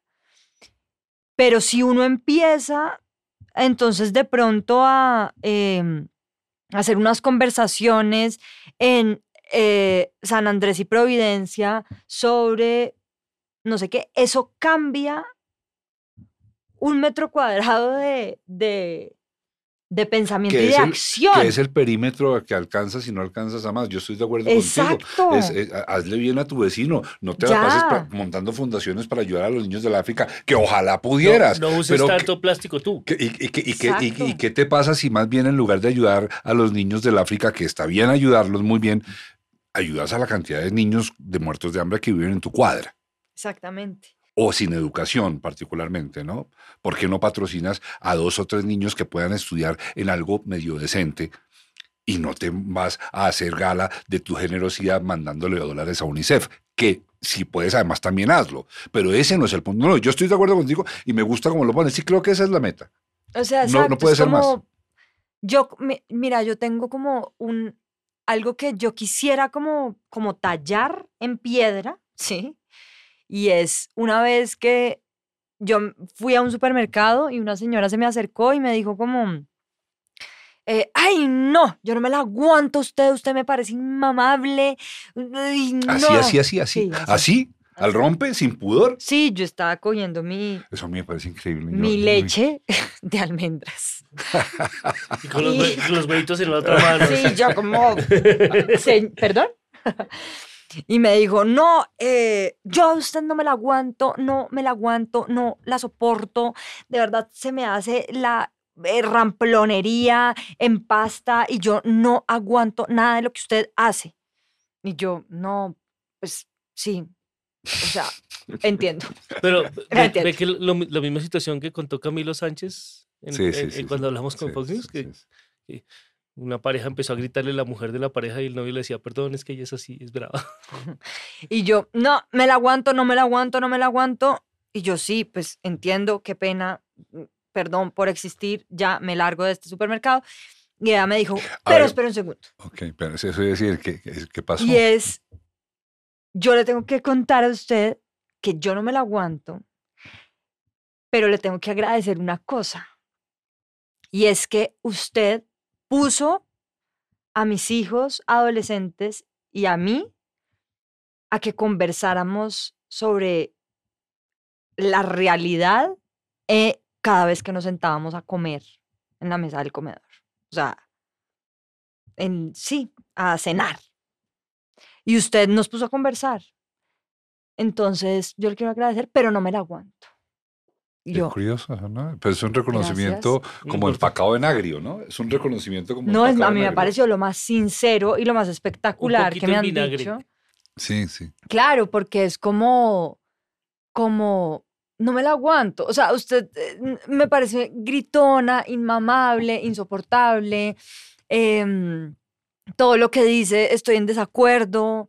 eh, amo a Álvaro Uribe, a Andrés Felipe Arias, al La Centro corrupción, la violencia, a los Eh, asesinatos a los muchachos, todo eso. Amo los falsos positivos, sí, sí, amo sí. eso. Sí, ¿sí? sí, sí, sí. Y eso- No entonces, estarían y- sembrando y yo, café, li- sí. sí, ok, perfecto. Amo matar Pero- máquinas de guerra. puso a conversar a mis hijos y a mí cuando cenamos. Es como lo, eso es lo más bello Pero que la mí me han señora lo dicho que en te la hizo fue, vida. ella, ella se auto, se autoinfligió un rayos X para que vieras cómo estaba construida, porque realmente está Claro. construida de perversión por donde la mires, porque además no hablaba con sus hijos cuánto tiempo hacía. O sea, por favor, ¿De qué, ¿De qué hablaba con sus hijos antes? ¿qué pasó antes? ¿Qué pasó antes de la Exacto. puya en esa familia? Entonces, a mí que me, que tu pregunta era esa como cuál es la esperanza, yo con eso, mira, Sí, pues, bien. o sea, yo digo como, además, después de como de este derroche de sinceridad de esta señora, que es como, no puedo ser nada más que esto, yo solo quería abrazar y besar a esa señora, pues así me odiara, sí, no podía, pero Gritándole. Gol, gol, diciendo, gol. la quiero, La quiero, la quiero. la quiero mucho Yo sé que esto no te gusta, pero te quiero. y te quiero abrazar Sí, te- Ah, Paulina, con mira. mis babas mamertas y besarte y sin tapabocas. y llenarte de chucha mamerta. María Paulina. ¿Te consideran mamerta? Me considero. No, claro que Te la pregunta. ¿Te consideran con N? ¿Te consideran mamerta? Full. Pero a todos Claro. nosotros, a, a cualquiera que haya leído un libro en este país. A es cualquiera que mamerto. haga un podcast, o sea, Por usted es el más mamerto del Claro, mundo por por estar ahí haciendo un So- podcast. hago un podcast y tengo librería, ¿no? No, fue pucha. Sí, sí. Hay que ponerse como un saco motoso o algo así. Yo estoy- casi vengo en ruana porque está haciendo frío en Bogotá. Sí. Hoy, mis alumnos usan ruana ahora, muchos. Perdón. Sí. Eh, no, pero, pero lo, de- lo, de- lo, de- lo del, lo del mamerto, que es un término que indica la pobreza de los que lo acuñaron. Eh, mira, esto- ustedes están muy chiquitos, tú y Germán, pero yo cuando yo tenía 12, 13 años, así le decían, así le decían, pero no era una cosa ofensiva, no era ofensivo, era una definición a los comunistas, a los de la JUCO todo eso. Pues yo, yo, yo tenía mucho contacto con eso, yo tuve un hermano que fue guerrillero y todo eso, pero el, el concepto co- mamerto se atribuía con- concretamente a los del Partido Comunista, prácticamente la JUCO. Ahora, estos genios, la señora Cabal, que pues, exuda inteligencia. El director de la oposición, y la que es otra Polo señora Polo. Valencia. Y ellos agarraron, y alguien les dijo, y agarraron el término y lo vulgarizaron al punto que hoy en día cualquier persona que hable de que una persona minusválida pase primero es un mamerto.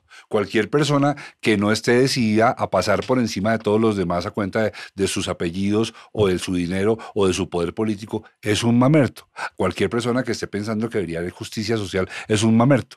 ¿No es cierto? Mira, me voy a ir a otro territorio porque esta conversación está buenísima y quiero tocarlos todos y no quiero que se me quede nada guardado. Voy a poner en antecedentes para que se sepa. Yo soy hijo de periodista. Mi papá fue periodista del Tiempo, 14 años, fue el hombre que cubrió la violencia partidista para el diario El Tiempo, corresponsal de guerra, Arturo Navas Venegas. Luego fue periodista de Cromos, por cierto, la señora ya me cumplió, me mandó las crónicas de Cromos de mi papá. Eh, la señora de ¿Y está TVA, eh, ¿Y ya las puedo leer? Mm. Sí, Esperanza Barbosa, Esperanza. sí. me ¿Y ya mandó. las leyó? Sí, las tengo en el, él me mandó las fotos de las revistas, que estaban guardadas. Tengo que aprovechar para lo que le Una preguntamos. del cantidad de honor. crónicas de- que hizo mi papá. en- en- yo crecí, en la casa había colgado un cuadro que se llama Ética del Periodismo, escrito por un argentino, y yo, como era muy bajito, chiquito todavía, yo leía solamente el final que decía en letras más grandes que el resto, decía, nunca digas como periodista lo que no serías capaz de sostener como caballero. Yo crecí con eso, yo crecí con el periodismo, el, de, el, el del corazón, el de una misión social. Ajá. Y entonces aquí hago la elipsis y llego a hoy. Como dirían los viejitos. Me sobran los dedos de las manos para reconocer buenos periodistas en Colombia. Y no quiero decir que haya muchos malos. Quiero decir que hay muchos que no son buenos periodistas sin ser malos. Y tengo una pregunta que es, es, es- es- muy simple, pero para mí abarca mucho de mi, de mi, de mi, de mi angustia y de mi rabia. Y es, leo, y, y en, en- en lo, único, lo único que yo leo en Colombia es El Espectador, te informo. No leo más. No oigo la W hace 25 años. Desde que me di cuenta que era eso, nunca la volví a oír. No leo El Tiempo. No, solamente leo El Espectador. No me da la gana leer nada más.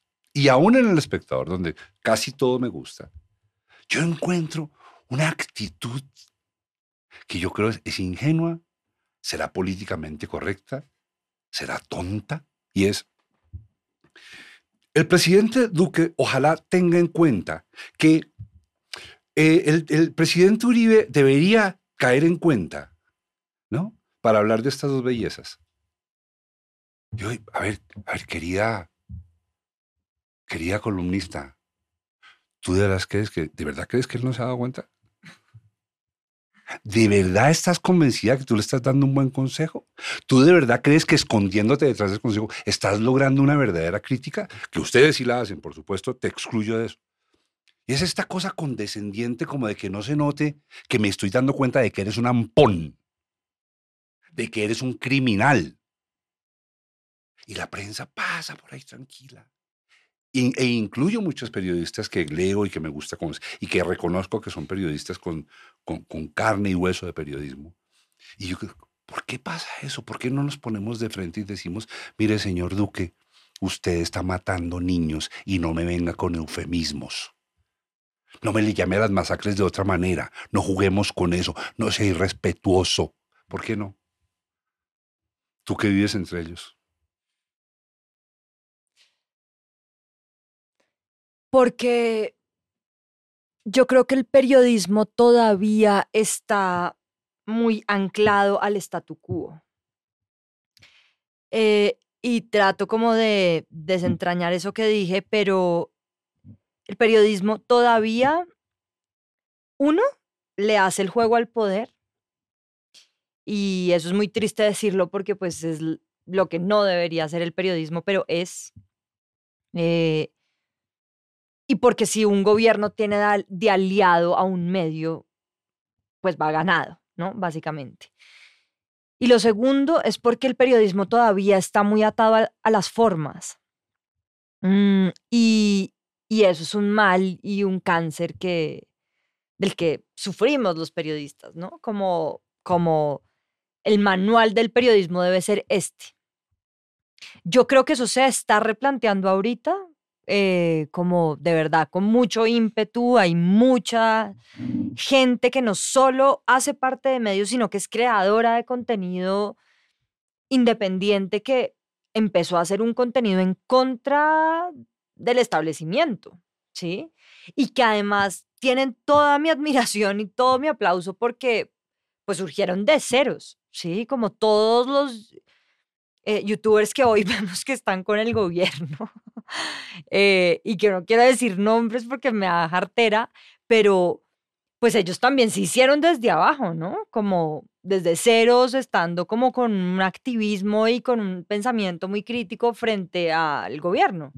Hoy no, pero, pero digamos que creo que el, en general, como el periodismo sigue atado a las formas y al cómo debería ser visto y al cómo no, eh, como salirse de control y de casillas y no decir algo que no esté bien visto y no ser ramplón y ser muy pulcro y decir algo por las márgenes, ¿no? Eh, creo que eso se está replanteando. Tengo que hacerte la pregunta porque tengo, necesitas tú que yo te haga la pregunta.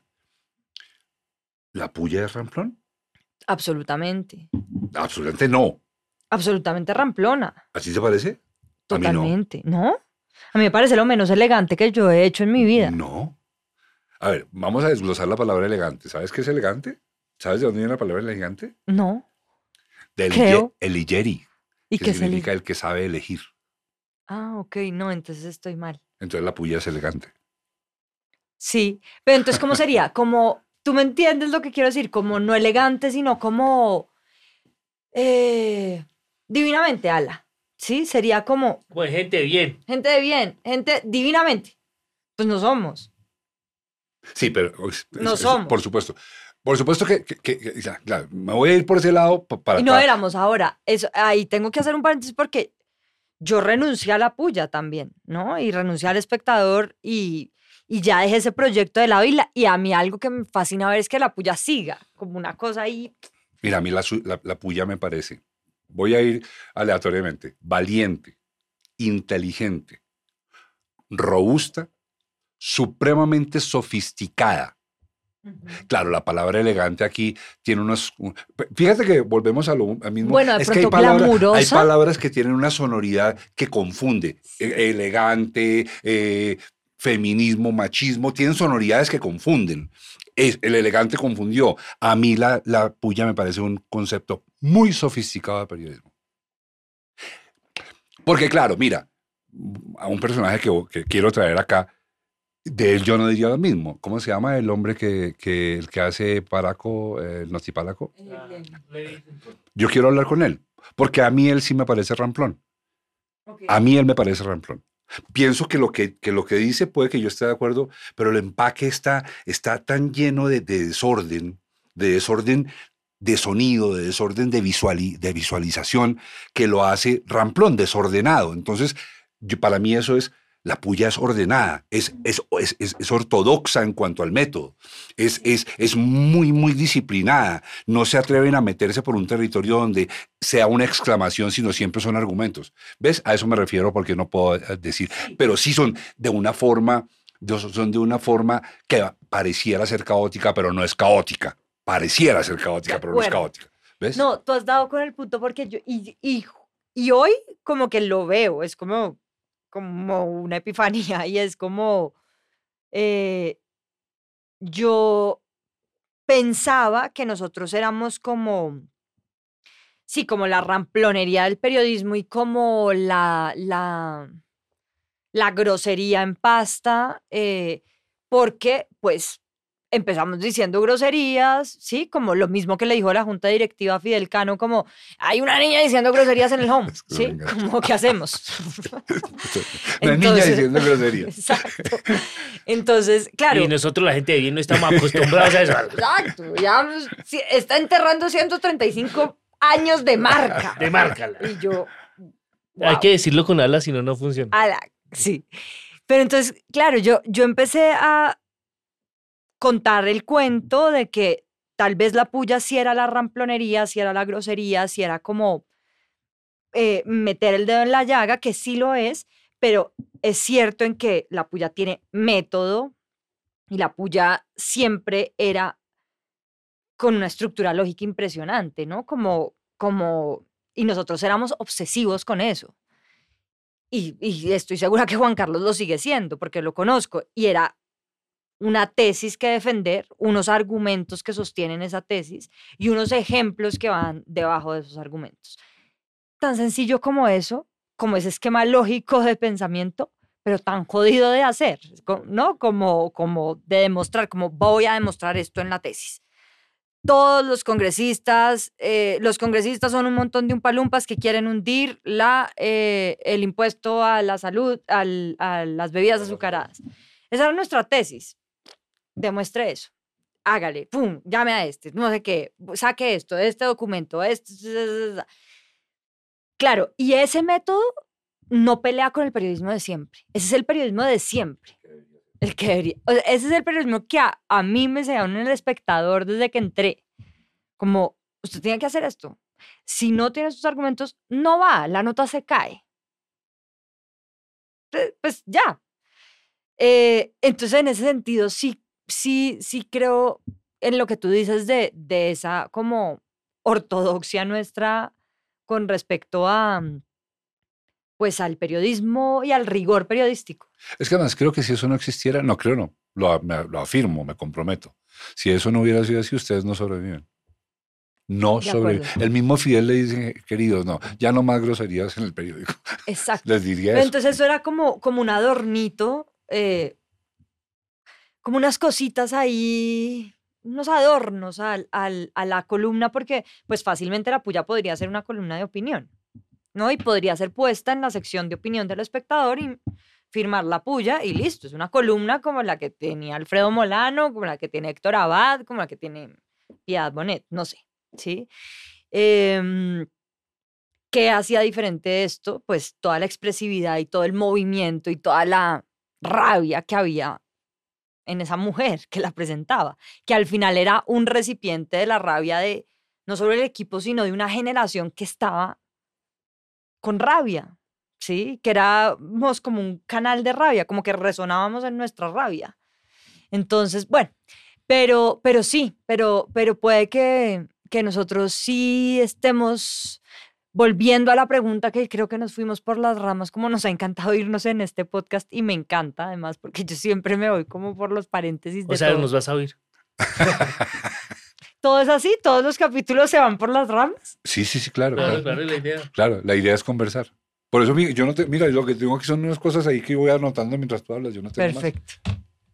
Em, voy a jugar un poquito a ser Mauricio. O sea, voy a poner cartas. me- Oiga, voy a poner cartas.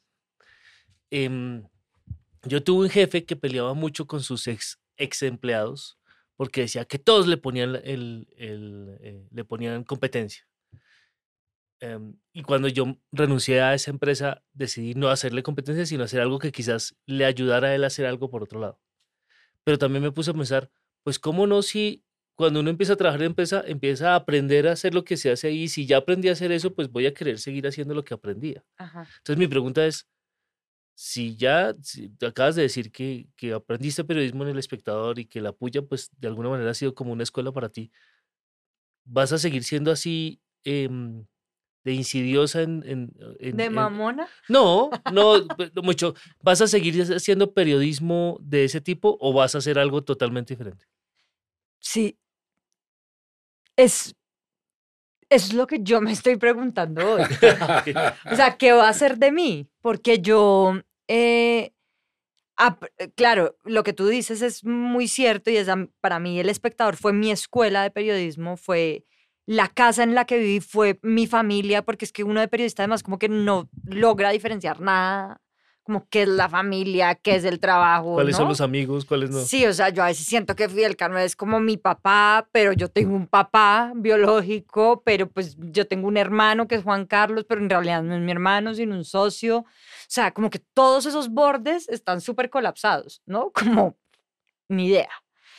Pero, mm, claro, eso fue mi casa, fue mi familia, por eso irme de ahí fue como, uff, un, un rompimiento desde, no de un trabajo, como de todo, de como...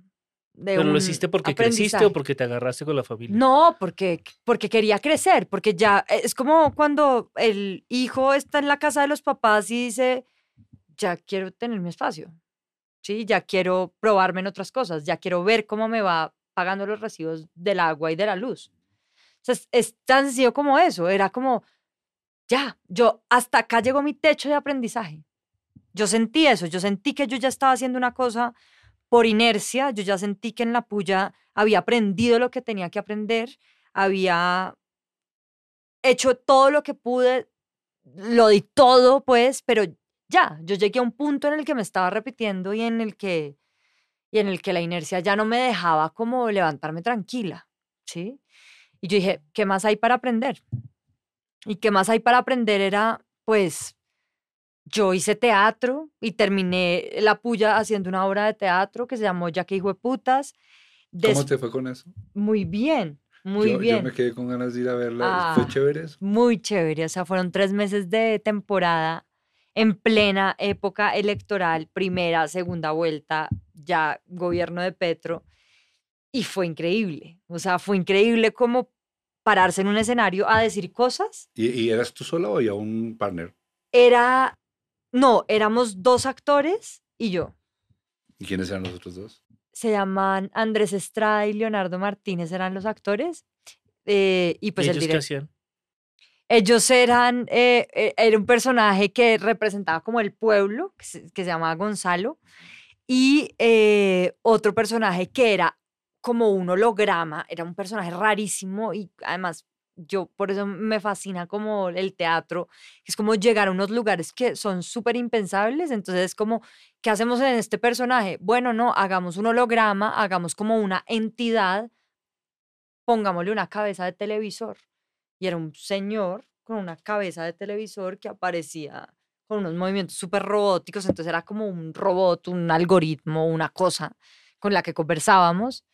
Em, entonces, claro, eso a mí me quedó picando, o sea, a mí el teatro me quedó picando y como la actuación y todo el atravesar las noticias por el cuerpo y como la información por el cuerpo.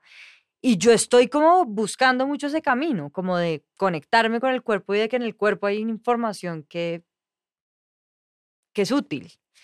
Eh, entonces voy por ahí, pero yo no descarto el periodismo, o sea, como que no es como que cerré esta etapa y no, como que ahí voy como tanteando el terreno a ver qué. Te, voy a hacer una... O sea, eres una- una feliz desempleada. sí, Ay, no, yo estoy entregada al desempleo y eso me encanta. te voy a hacer una... Hasta que una- se me acabe una la oferta plata de mis compromiso. Pon atención a esto. Una oferta compromiso. Si no la tomas, no hay problema. Y si la tomas, sí hay problema. o sea, Eh, tómala. Nosotros eh, en, este, en, este, en este emprendimiento, más en, que en esta aventura que estamos haciendo Germán y yo con este podcast, que es el primero, eh, lo que sigue, y ya lo tenemos casi listo, es vamos a hacer podcast de ficción. Espectacular. Y te voy a proponer en algún punto pronto que vengas a actuar a uno de ellos. ¿Vale? Ay, gracias. Quedo comprometido. Bueno, mira, acordémonos de no sacar este podcast nunca No, al aire. no. o al menos que, a- al menos que, que tengamos Los- algo los para ello. boleteo. O sea, los boleteo feo. Mira, mira, ahora, ahora te voy a pedir que me hagas un regalo. Tú a mí. Yo no conozco a Fidel Cano personalmente. Ajá. Creo que mi hija estuvo en el colegio de su esposa, el Tiratá, de su ex esposa. Pero a Fidel Cano, Marisabel, a Marisabel la quiero mucho, la aprecio muchísimo. No lo conozco, a pesar de que yo, yo, yo he transitado mucho periodismo, por el periodismo, pero con él nunca me he encontrado. Eh, lo veo, pues, por supuesto, y, y en las notas de redacción que hace cuando sale a pedir disculpas y todo, que me parece maravilloso y de un Me valiente, parece lo mejor. de un valiente enorme. Ah, Hazme un favor, tómate el tiempo que te dé la gana y háblame de Fidel Cano. Ay, Fidel. Em, Fidel Cano, eh, además, esas cejas, como las cejas más De- pobladas del periodismo. De Plaza ¿no? Sésamo. Cejas caricatura del periodismo, o sea, las, las cejas más sexys del periodismo. Por donde podría pasar una guadaña sin problema. Ah, no, total, total. O sea, me acuerdo.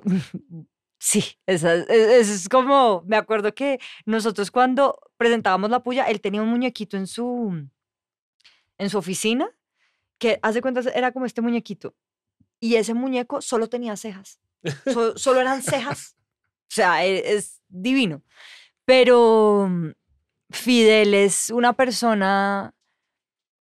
No, es, es que yo me quedo corta. Es, eh, fue mi papá en, todos estos años de, de puya y de, y de periodismo. Fue mi maestro absoluto, fue mi escudero, mi cómplice. Eh, yo creo que pocas personas tienen el privilegio de tener un jefe como el que yo tuve. O sea, es... Y no era mi jefe, o sea, sí era porque pues yo le tenía que mostrar a él todo lo que hacíamos y tenía que pasar por su filtro y teníamos que estar como en comunicación de lo que pasaba con la puya. Pero él es una persona que siempre nos defendió, siempre. Y siempre estuvo, o sea, como que era nuestra barrera antes de que llegara a nosotros esa onda explosiva. Sí, era como, acá estoy yo, tranquilos. O sea, entonces eran las llamadas de la gente, de los políticos, de los fiscales, de los presidentes, del, del grupo Santo Domingo. Y era como, él ahí, él ahí siempre, de los mismos periodistas. Como, ¿y estos manes qué? y él ahí firme como sosteniendo eso que era pues nuestro, que también era de él, pero además como con una soltura y como con una entrega y como con un amor de... Ustedes me dan muchos dolores de cabeza, ustedes me sacan canas, ustedes me van a dejar calvo, pero sí, pero exacto, pero aquí estoy como para defenderlos. Entonces, yo en el, yo tengo como una persona, o sea, él es como una persona que a uno lo sostiene. Es una persona que es un sostén. Eh, y creo que la forma en la que él ha conducido el espectador y ha llevado el periódico es esa, es desde la libertad, lo que hablábamos cuando tú me preguntaste por mis papás, y es como que hace que el espectador sobreviva hoy, que hace que el espectador sea lo que soy, que tenga todas estas cosas que surgieron después, como la puya, las igualadas, etcétera, etcétera, es como esta persona invitándonos a ser libres. ¿Sí? Y la libertad da mucho miedo, porque uno es como, uy, ¿en serio? Como, ¿qué puedo hacer? Y es como, no, hay que honrar esa libertad hay que honrar como eso, esa historia que ha sido el espectador, ese legado que tiene de dar esas batallas suicidas. ¿No? O sea, es que el espectador no, pucha, pues tuvo todo, ¿no? Como una censura del grupo gran colombiano que casi lo mata, un bombazo, un director asesinado, ¿qué más? O sea, ¿no? Como, como... ¿Cuántos años tiene Fidel, tú sabes? Más o menos, calcula. 60. ¿No es por ahí? Sí, ¿no es cierto? 50 y pucho. Mm, Después me mata porque dije, ¿cómo me pone 60? Te lo, te, lo pregunto porque, porque Fidel es el, el, el, el, el ejemplo, Fidel es el ejemplo en carne y hueso de lo que es una mente joven, una mente de vanguardia. Él es una mente de vanguardia. O sea, no importa. Por eso te pregunté, porque es que, que pensar como piensa Fidel cuando se tiene 30 años es lo obvio. Pero pensar como piensa Fidel en la posición en que está y en el tiempo que lleva sobre la Tierra implica que tiene un cerebro y una mente eternas. No, yo a Fidel Cano le tengo, o sea, aquí acabo de ver, tiene 57 años. Eh, y es una persona maravillosa. O sea, yo no, es que no se me quedan cortos, o sea, me quedo corta. Y además porque eres una persona que, que también corta cualquier conversación, ¿no? Como que yo me acuerdo que encontrarme con Fidel en el ascensor era como, ¿de qué vamos a hablar? ¿Sí? Y hoy todavía es como sacándole las palabras y él se ríe de eso y él es una persona que no habla y uno como estallándose por dentro, pero en el fondo como que uno sabe su lenguaje y uno sabe que él está dispuesto como a háganle, o sea, como, como este es el lugar para ser libres. Si, si yo tuviera que, si, llegaran si tuviera que ir a Marte, cuando fuera a Marte, y los marcianos me dijeran, Ah, ¿Qué- no- qué no si- ama- ¿Qué significa, qué significa periodista? Yo les muestro Fidel Cano y quedan enterados. Absolutamente. Bueno, Germán, su momento. Momento Deadpool. Aprovecho el momento para pedirles que, para pedirles, no, para decirles que se suscriban, que le den like, que lo compartan, que lo comenten. Eh, nos gusta mucho leer lo que dicen eh, y, y para que sigamos siendo la voz de los que son. Ser o no ser ahí el podcast. En el episodio pasado, con Mar Romera, la educadora española, se quedó en evidencia algo que, que me gusta que sepan. Una de mis otras pasiones, además de conversar con la gente, es hablar sobre educación, la educación y la comunicación afectiva con los hijos. Resultado de eso es que el 29 de abril, a las 10 de la mañana de este año 2023, antes de que uno no sabe, eh, voy a dictar una charla. La información está en www.mauricionavastalero.com que se llama Cómo conversar con los hijos y no morir en el intento. Es una charla que vengo preparando hace años que tiene que ver con cómo se construye la relación afectiva con los hijos para que cuando lleguen a la adolescencia usted no se vuelva su, su enemigo o ellos no se vuelvan sus enemigos y para que cuando sean grandes y se acuerden de sus papás, se acuerden de eso con cariño y les haga bien. Los espero, echen la cabeza, los invito, vamos a seguir hablando de eso. A partir de ahora ya saben, esa es mi otra pasión, los espero. Nos vamos a ir y te voy a contar una anécdota para que me cuentes tú qué piensas y con eso nos vamos a ir a comer porque ya tenemos hambre. Es más, pedimos pizza, si quieres quedar un ratico, comes pizza, pero como quieras. Solo para nosotros, no para, no para los oyentes. Eh, Ay, pobres. Sí, pues que no, es que no nos alcanza. Los dejamos. Todavía no recibimos el dinero. ya, estaba dictando clase de redacción en, en, la, en la Jorge Tadeo Lozano, mi universidad, en tercer semestre. Y, y yo, yo, yo comparto tu espíritu y tu ánimo en la vida. Yo, yo, yo sí creo que, que uno tiene que tener una posición de lucha, no belicosa ni, ni, ni criminal, pero sí de lucha en relación con cómo cree que debería ser el mundo. Yo creo eso, igual que tú. Hoy en día lo sigo creyendo, lo que pasa es que no creo que yo logre nada, pero sigo creyéndolo. Pero eso tiene que ver con la edad y con la cantidad de desilusión que me causa Colombia desde que, me, desde que nací, desde que me conozco. Es un país que me ha desilusionado durante 62 años todos los días, en todas las áreas, en el deporte, en la educación, en la política, en la familia, en la urbanidad, en todo, todo, en todo, o sea, en todo me ha desilusionado, en todo. Y en aquella época, eh, a esos muchachos, yo les estaba hablando de lo que debía ser un periodista. Yo estudiaba comunicación social, periodismo. Entonces yo les decía lo, cómo debía ser un periodista y yo describía en ese periodista, te describía a ti, describía a Juan Carlos, describía a Daniel Coronel, describía a Gonzalo Guillén, describía a Fidel Cano, describía a ese periodista, describía a mi papá. Y me acuerdo que un muchacho que ya olvidé, no, no, no, es más, en aquel momento ni siquiera lo registré, registré lo que me dijo, me dijo, pero ¿y qué, qué saca uno con pensar así? Si cuando llegue a trabajar a los medios, a uno le toca hacer lo que ellos digan. ¿Tú qué le contestarías? Yo le contestaría que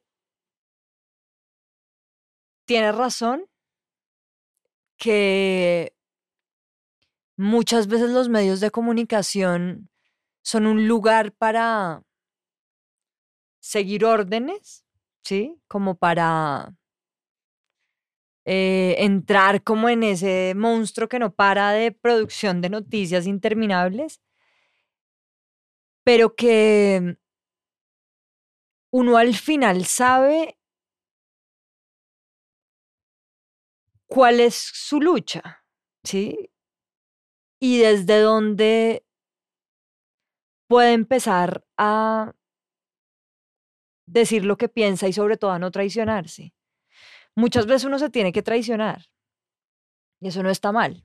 O sea, como que yo creo que uno en el proceso de vivir y de, y de saberse libre y de como entenderse a uno mismo, como que también falla y es incoherente y como que le pesan cosas y se traga sapos también. Eh, y, y para sobrevivir hay que hacerlo, digamos, como que... Y yo no juzgo eso. Pero en el fondo, en el fondo, en el fondo, uno sabe de qué, o sea, de qué están hechas sus tripas. Por allá cuando yo tenía como 14 años, un hermano mío que ya descansa en paz, mi hermano Bernardo, alguna vez dijo que toda generación nueva tiene que ser mejor que la anterior. Eso me sigue resonando y hoy en día, a mis 62 años, creo que mi hermano tiene razón. María Paulina es la muestra de que las nuevas generaciones tienden y tendrían que ser mejores que nosotros. La forma equilibrada como ella ve su posición frente al mundo, su oficio como periodista y su manifestación de su punto de vista frente a una realidad que no le gusta, pero que ella misma reconoce que no necesariamente ella tiene la obligación de cambiarla, aunque sí se siente vinculada a decir lo que piensa para ver si eventualmente algo mejora, es un gran ejemplo. Gracias María Paulina por estar con nosotros y por ser. Nos vemos. Chao, chao. Antes de despedirnos del todo, nos interesa que sepas cuál es el equipo que trabaja en este podcast. En la presentación y dirección está Mauricio Navastalero. En la producción de audio y locución, Germán Daniel León. Producción general, Evelyn Tamayo. Realizadores audiovisuales, Wilbaro Valle y Joshua Pérez. Asistente de sonido, Marian Velázquez. Edición de audio, Isabela Rincón. Diseño de logo, Germán Daniel León III. Diseño gráfico, Julián Girales. Social media, Daniel Cetino. Community Manager, Mayra Montaño. Postproducción, Ana Moreno y Juan Pablo Vargas. Coordinación de postproducción, Angie Barros Martínez. Gestión digital en YouTube, Fernando Navas Civic. Arte visual, promos digitales, Manuela Puentes. Música por el maestro Camilo Correal. Este es un contenido de Valencia Producciones. Si te gustó este podcast, danos like y suscríbete. Así te enterarás de los siguientes episodios. Y si no te gustó, mándaselo a tus enemigos. Igual nos sirve que nos escuchen. Muchas gracias. Chao. Este podcast se puede ver también en YouTube. Se puede escuchar por Spotify y todas las plataformas de podcast que existen y que lleguen a existir.